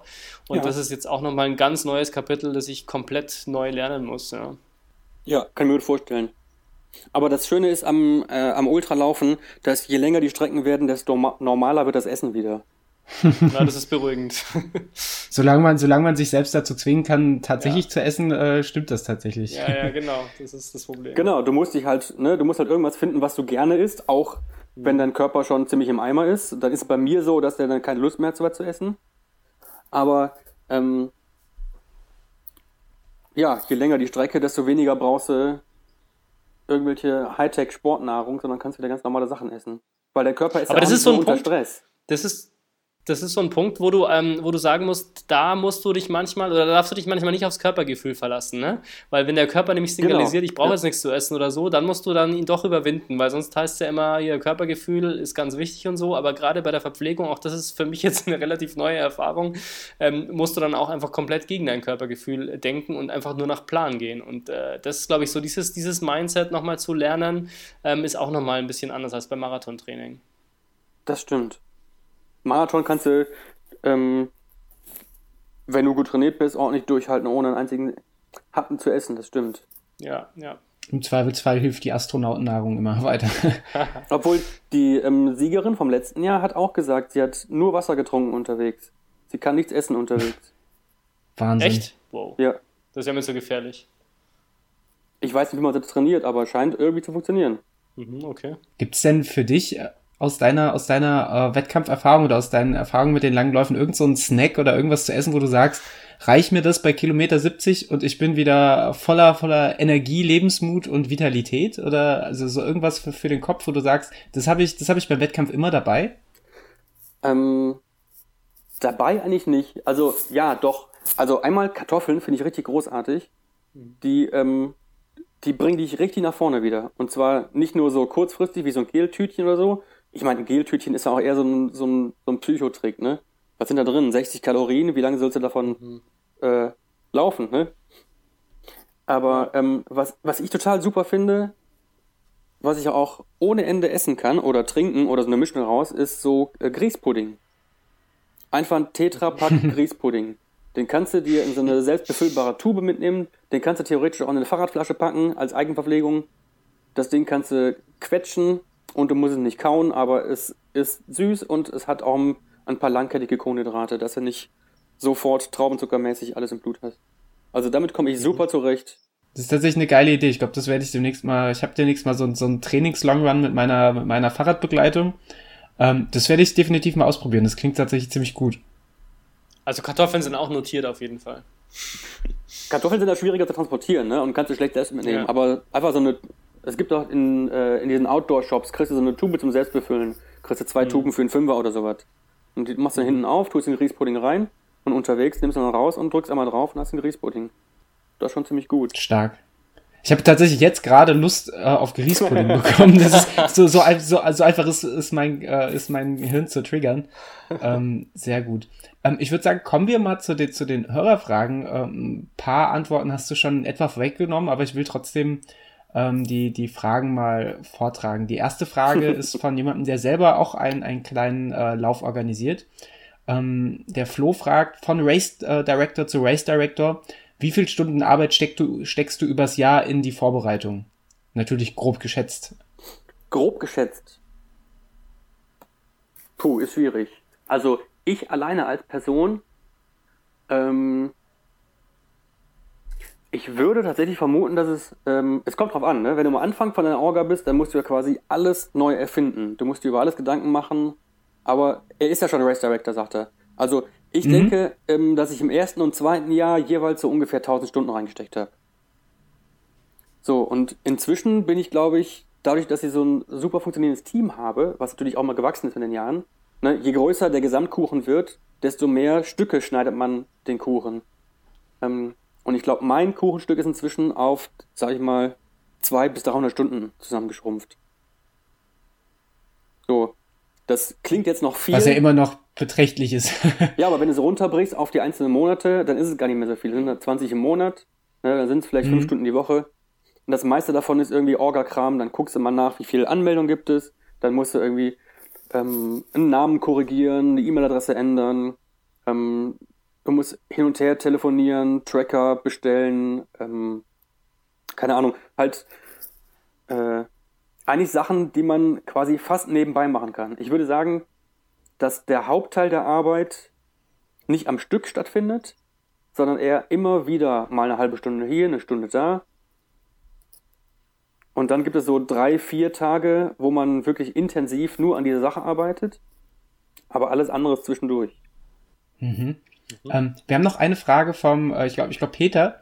Ähm, er fragt nochmal ganz speziell, was zeichnet den WHEW e besonders aus? Sind es viele Läufer, schnelle Zeiten, äh, die beste Labestation, also Verpflegungsstation? Der gute Mann ist Österreicher, hm. finde ich super. Ähm, oder ist es doch die hübscheste Orga? Ähm, also was den Lauf für uns auszeichnet, kann ich natürlich sagen. Aber ich denke, was das, äh, für die Läufer das Besondere ist, dass ähm, du hast eine große 100 Kilometer Runde, du läufst die Tag über, das heißt, du siehst die Strecke auch. Ähm, ja, und du läufst quasi durch den Frühling, durchs Grüne. Du hast eine flache Strecke ohne viel über ähm, ohne viel Verkehrsbehinderungen und du kannst quasi fast, ja, ich will nicht sagen, äh, ohne aufzupassen, aber du kannst ganz gemütlich durch diese sieben Städte und die, die zwei Regionen laufen, die auch ähm, ganz unterschiedlich sind. Die flache Ruhr und das, das äh, bergige Ruhrgebiet. Ich glaube, diese Mischung an Landschaft und diese viele unterschiedlichen Leute an der Strecke, die alle dafür äh, total begeistert sind, ich glaube, das macht es einfach aus. Und ich glaube, eine Frage haben wir noch. Genau. Ähm, ich weiß gar nicht, von wem ist die? Ich sehe das hier gar nicht. Äh, von der lieben Nadine, glaube ich.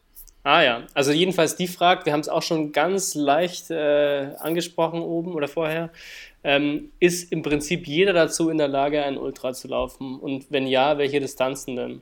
Tja, an wen die Frage jetzt? Also, das ist eine gute Frage, stimmt, ja. An wen geht die Frage jetzt? Also wir glauben ja, dass wir es können, wir wissen es noch nicht, aber was würdest du denn mit deinem Erfahrungsschatz sagen? Kann wirklich jeder Ultra laufen, jeder Ultra laufen und wenn ja, was muss man sich, was muss man sich vornehmen? Welche Distanzen kann man da als Start sozusagen nehmen? Also für mich persönlich ist es einfacher gewesen, ein Ultra zu laufen, als einen schneller Zehner zu laufen. Mhm. Also es liegt aber auch wahrscheinlich an meiner Persönlichkeit, weil ich ähm, nicht so gut darin bin, in meinen roten Bereich reinzulaufen, aber ich bin gut darin, Dinge länger auszuhalten. Deswegen liegt mir wahrscheinlich der Ultra näher als kleiner Zehner. Mhm, also du willst sagen, es ist eine Typenfrage, ne? Logischerweise dann. Ja. Würde ich auch sagen. Also es gibt natürlich Leute, die ähm, stehen total drauf, sich zu zerlegen und zu explodieren mhm. und, ähm, und wenn es weh tut, noch mal ein bisschen rauszuholen. Aber da, da bin ich nicht so der Typ für. Also ich glaube, dass es körperlich eigentlich jedem möglich ist, sowas zu laufen. Ähm, 100 weiß ich jetzt nicht, weil es gibt natürlich auch eine, eine lange Vorbereitung dazu, dass du da verletzungsfrei durchkommst. So, und allein die Vorbereitung ist ja, ähm, ja, die ist natürlich nicht viel mehr als eine Marathonvorbereitung, aber du musst halt sehr viel Routine mitbringen. Hm. So, ich, ich glaube schon, mit genügend Vorbereitung ist es machbar. Ob das dann gesund ist, ist eine mhm. andere Frage, aber machbar ist es auf jeden Fall für jeden. Das ist, das ist tatsächlich eine Frage, wo du es erwähnst. Äh, wie, oft, wie oft wurdest du schon mit der Frage konfrontiert als Ultraläufer, äh, ist, ist das überhaupt gesund oder ist das nicht ein bisschen zu extrem? das ist ja immer so, ne? Das fängt beim Marathon an, Halbmarathon, ähm, morgen glaube ich Halbmarathon. Ach, kriegst du da Geld für oder warum? Ne?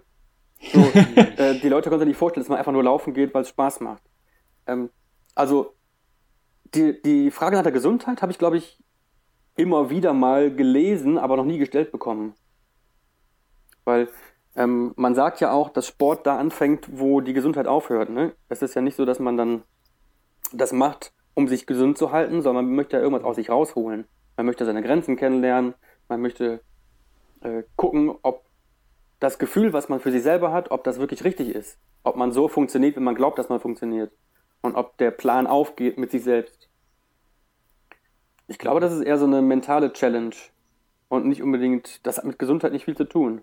Ich glaube, jeder von uns ist ja bereit, gewissermaßen Risiken einzugehen, ähm, um zu gucken, ob man die Leistung bringen kann, die man bringen möchte.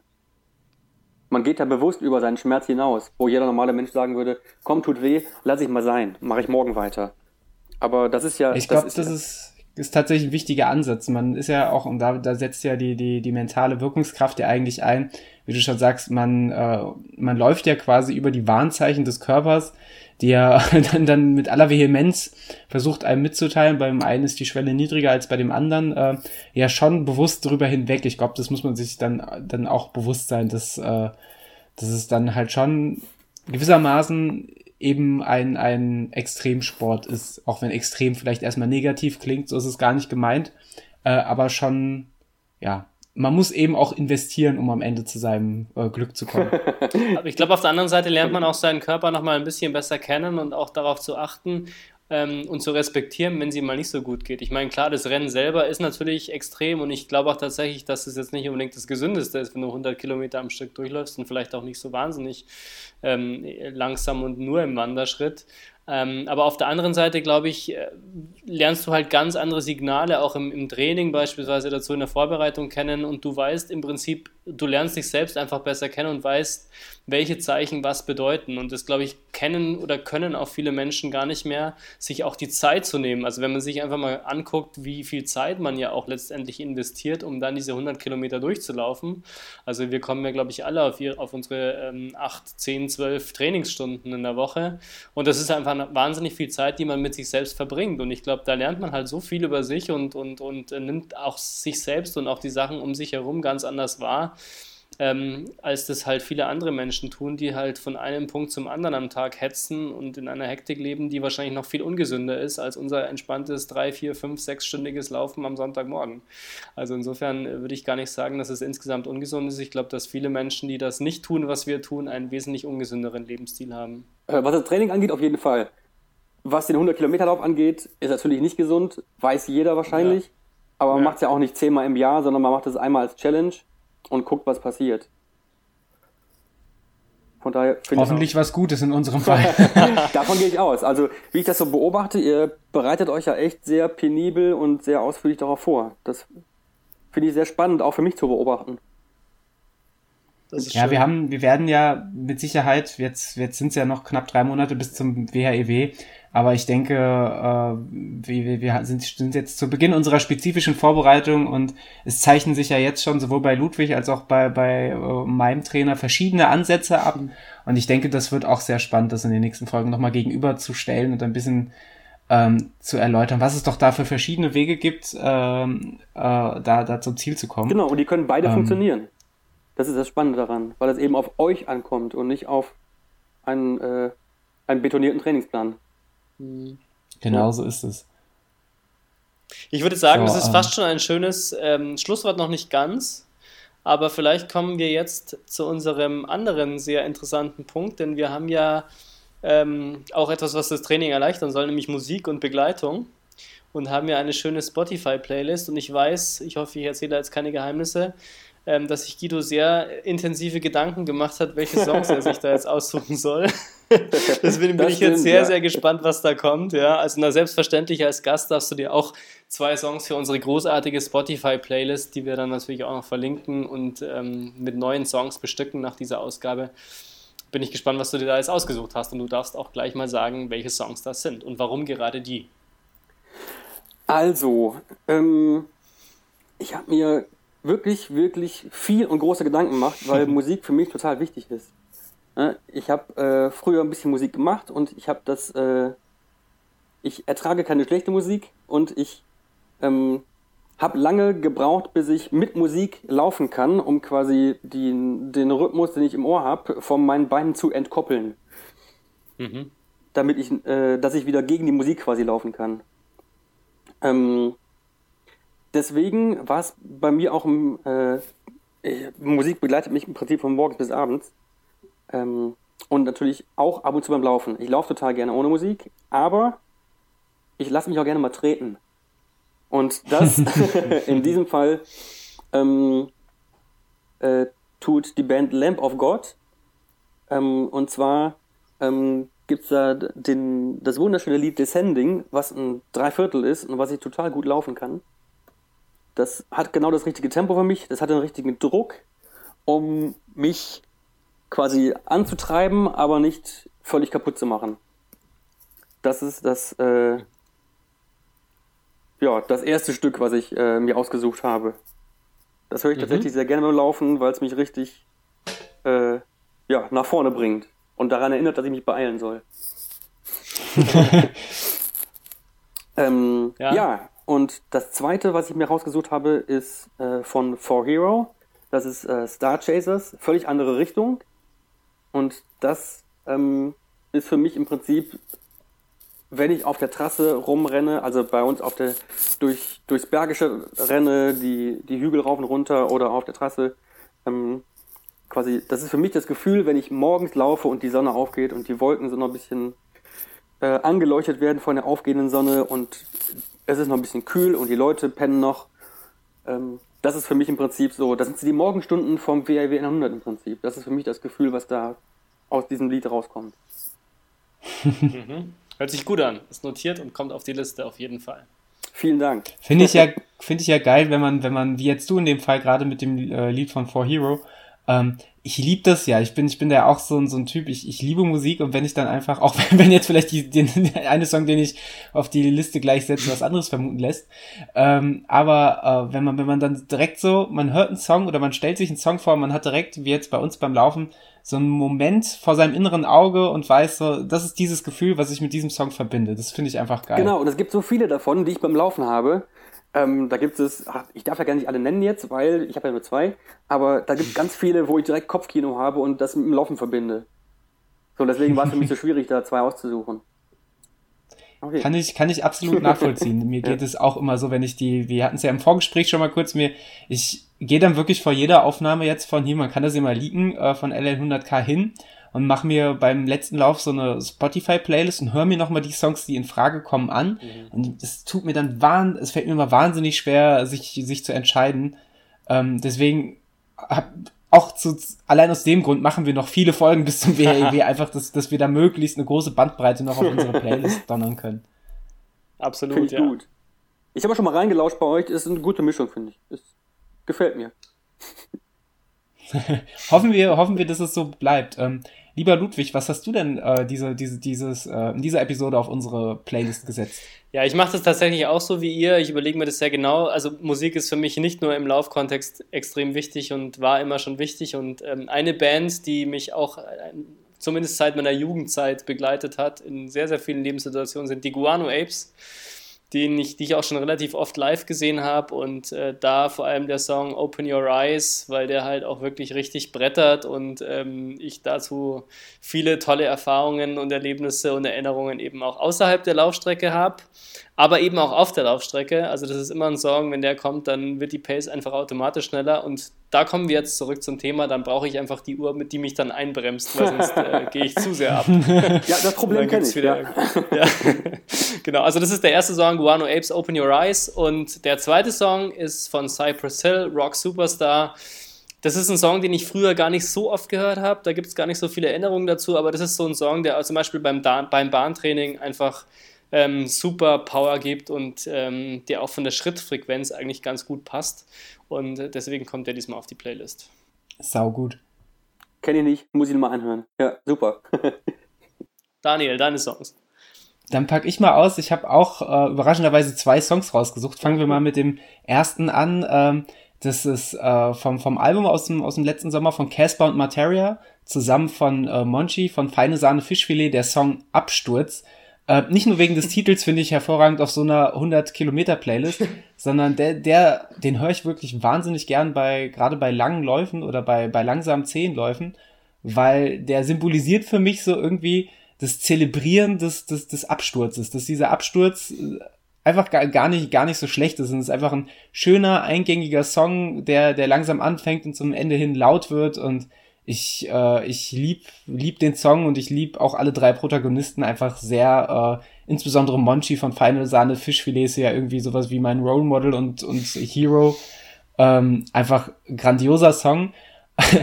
ein, äh, krasser Cut jetzt dazu ähm, und ich kann euch diesen Song nur für jedes Intervalltraining ans Herz legen. Probiert es einfach mal aus. Ist auch auf der grandiosen Playlist äh, Intervalle und Krawalle von Laufen die Erdnussbutter. Und zwar Blümchen mit Boomerang. Ui. Nicht erschrecken. Sch schwieriges Lied eigentlich, kann sich kein Mensch anhören, aber dieser, dieser, äh, ach, wie hieß es in den 90ern? Dieser, dieser Disco-Pop, ich weiß es gar nicht. ja. Äh, der, der treibt einen dermaßen an und ist diese, diese Taktfrequenz allein, äh, die, äh, weil ich bin ja dann auch so, dass ich mein, meine Schrittfrequenz und mein, mein Laufen nicht so wirklich ja. von, von dem Beat und der Musik entkoppelt krieg. Mhm. Äh, und gerade dieses Lied, ähm, wenn, wenn man mit der guten Blümchen halbwegs was anfangen kann, das Lied kann einen da an die Grenze der Existenz treiben, in jeglicher Hinsicht. Das stimmt. Also ich muss auch ehrlich zugeben, um dir jetzt auch ein bisschen zu helfen, Daniel, und nicht allein zu lassen. Ich habe Blümchen früher auch gern gehört und ich mag den Song eigentlich auch ganz gern und deswegen freut es mich schon, dass der auch auf der Playlist ist. Ihr seid wahrscheinlich noch äh, ein paar Jahre jünger als ich, ne? Naja, also die 90er waren schon eine große Zeit, sagen wir es mal so. Ja, für mich auch noch. Ja, ja, okay. Dann sind wir gar nicht so weit auseinander. Also, ja. Nee, sind wir auch also nicht. Blümchen im ZDF-Fernsehgarten, das war immer schon so, so ein Highlight am Sonntag. Stimmt, ja. ja. Definitiv. Ähm, ansonsten möchten wir euch natürlich auch wieder aufrufen, äh, uns Fragen zu stellen, fleißig zu kommentieren äh, und mit uns in Kontakt zu treten. Ich finde, das klappt in letzter Zeit wirklich ganz, ganz toll und ich fände es schön, wenn wir das so beibehalten könnten. Ähm, und zum Abschluss bleibt mir nichts anderes übrig, als dem lieben Guido zu danken, dass er sich hier unserem Kreuzverhör gestellt hat. Ja, sehr gerne. Es war äh, mir eine große Freude. Uns auch, uns auch. Wir haben uns wirklich sehr, sehr gefreut, als du äh, uns zugesagt hast, ähm, dass du uns hier ein bisschen äh, in, bei unserem Projekt Rede und Antwort stellen möchtest. Ähm, und ich würde sagen, dir gebühren auch die letzten Worte dieser Folge. Davor muss ich noch kurz dazwischen gehen, weil ich möchte mich auch bedanken und ich muss sagen, ähm, sonst bin ich hier der Böse. Ähm, sonst, und ich muss sagen, ich freue mich jetzt auch wirklich schon darauf, nicht nur auf die Strecke, sondern dich dann auch persönlich kennenzulernen. Und ähm, ich hoffe sehr, dass wir uns dann am Ende vielleicht nochmal irgendwie so kurz in die Arme fallen können und wir alle glücklich darüber sind, wie es gelaufen ist. Sowohl von organisatorischer Seite als auch von Athletenseite. Und dass es dann einfach ein ganz, ganz toller Tag war. Das wünsche ich mir. Ich denke, da wir ja schon geklärt haben, dass du als Erster ins Ziel kommst, wirst du dazu reichlich Gelegenheit haben. genau, ich fall dann einfach zusammen und du musst mich dann irgendwie aufheben. Sehr schön, das kriegen wir hin. Und da währenddessen läuft Blümchen mit Boomerang ja. und dann sind wir alle drei Auch das kriegen wir hin. das wird ein großer Tag. Wunderschön. Definitiv. Also Guido, ähm, also wie, dein, dein, deine, äh, wie, ich wollte schon sagen, deine fünf Minuten, dein, de, deine, deine letzten Worte, zumindest für diesen Podcast. Ähm, Gibt es da irgendwie so eine, so eine Regel, sagt man jetzt, ähm, schöner Daniel, schöner Ludwig oder? das auf jeden Fall, das musst du ja, auf jeden okay, Fall sagen. Okay, wunderbar. Ähm, ja, es hat mich sehr gefreut, mit euch zu plaudern. Ähm, ich hoffe, ich habe nicht zu viel Öm und Soß und so weiter eingebaut. Ähm, es würde mich freuen, natürlich euren, euren Trainingsfortschritt weiter zu beobachten und dann das Ergebnis am 4. Mai bei uns äh, auf der Strecke zu sehen ja, ich bin sehr gespannt, was, was aus euch beiden noch wird. ja, vielen Dank Super. für die Gelegenheit, äh, bei euch zu Gast zu sein. Sehr gerne. Sehr, Vielen sehr Dank gerne. Dir. Wie gesagt, wir haben uns wirklich sehr, sehr, sehr, sehr gefreut und ähm, ja, auch falls, falls ihr noch irgendwelche welche Fragen zum WAEW habt oder sonst was, liebe Hörer und Hörerinnen da draußen, wir leiten das natürlich sehr, sehr gerne an Guido weiter. Und ansonsten ähm, findet ihr, denke ich, auch alles an Informationen, was ihr braucht auf der Homepage. Ich glaube, www.whew100.de. So ist Korrigiert es. mich, wenn ich falsch liege. Wunderbar. Dann in diesem Sinne, es war eine fantastische Zeit. äh, und ich würde sagen, bis zur nächsten Folge. Macht's gut. Ciao, ciao. Tschüss. Ciao.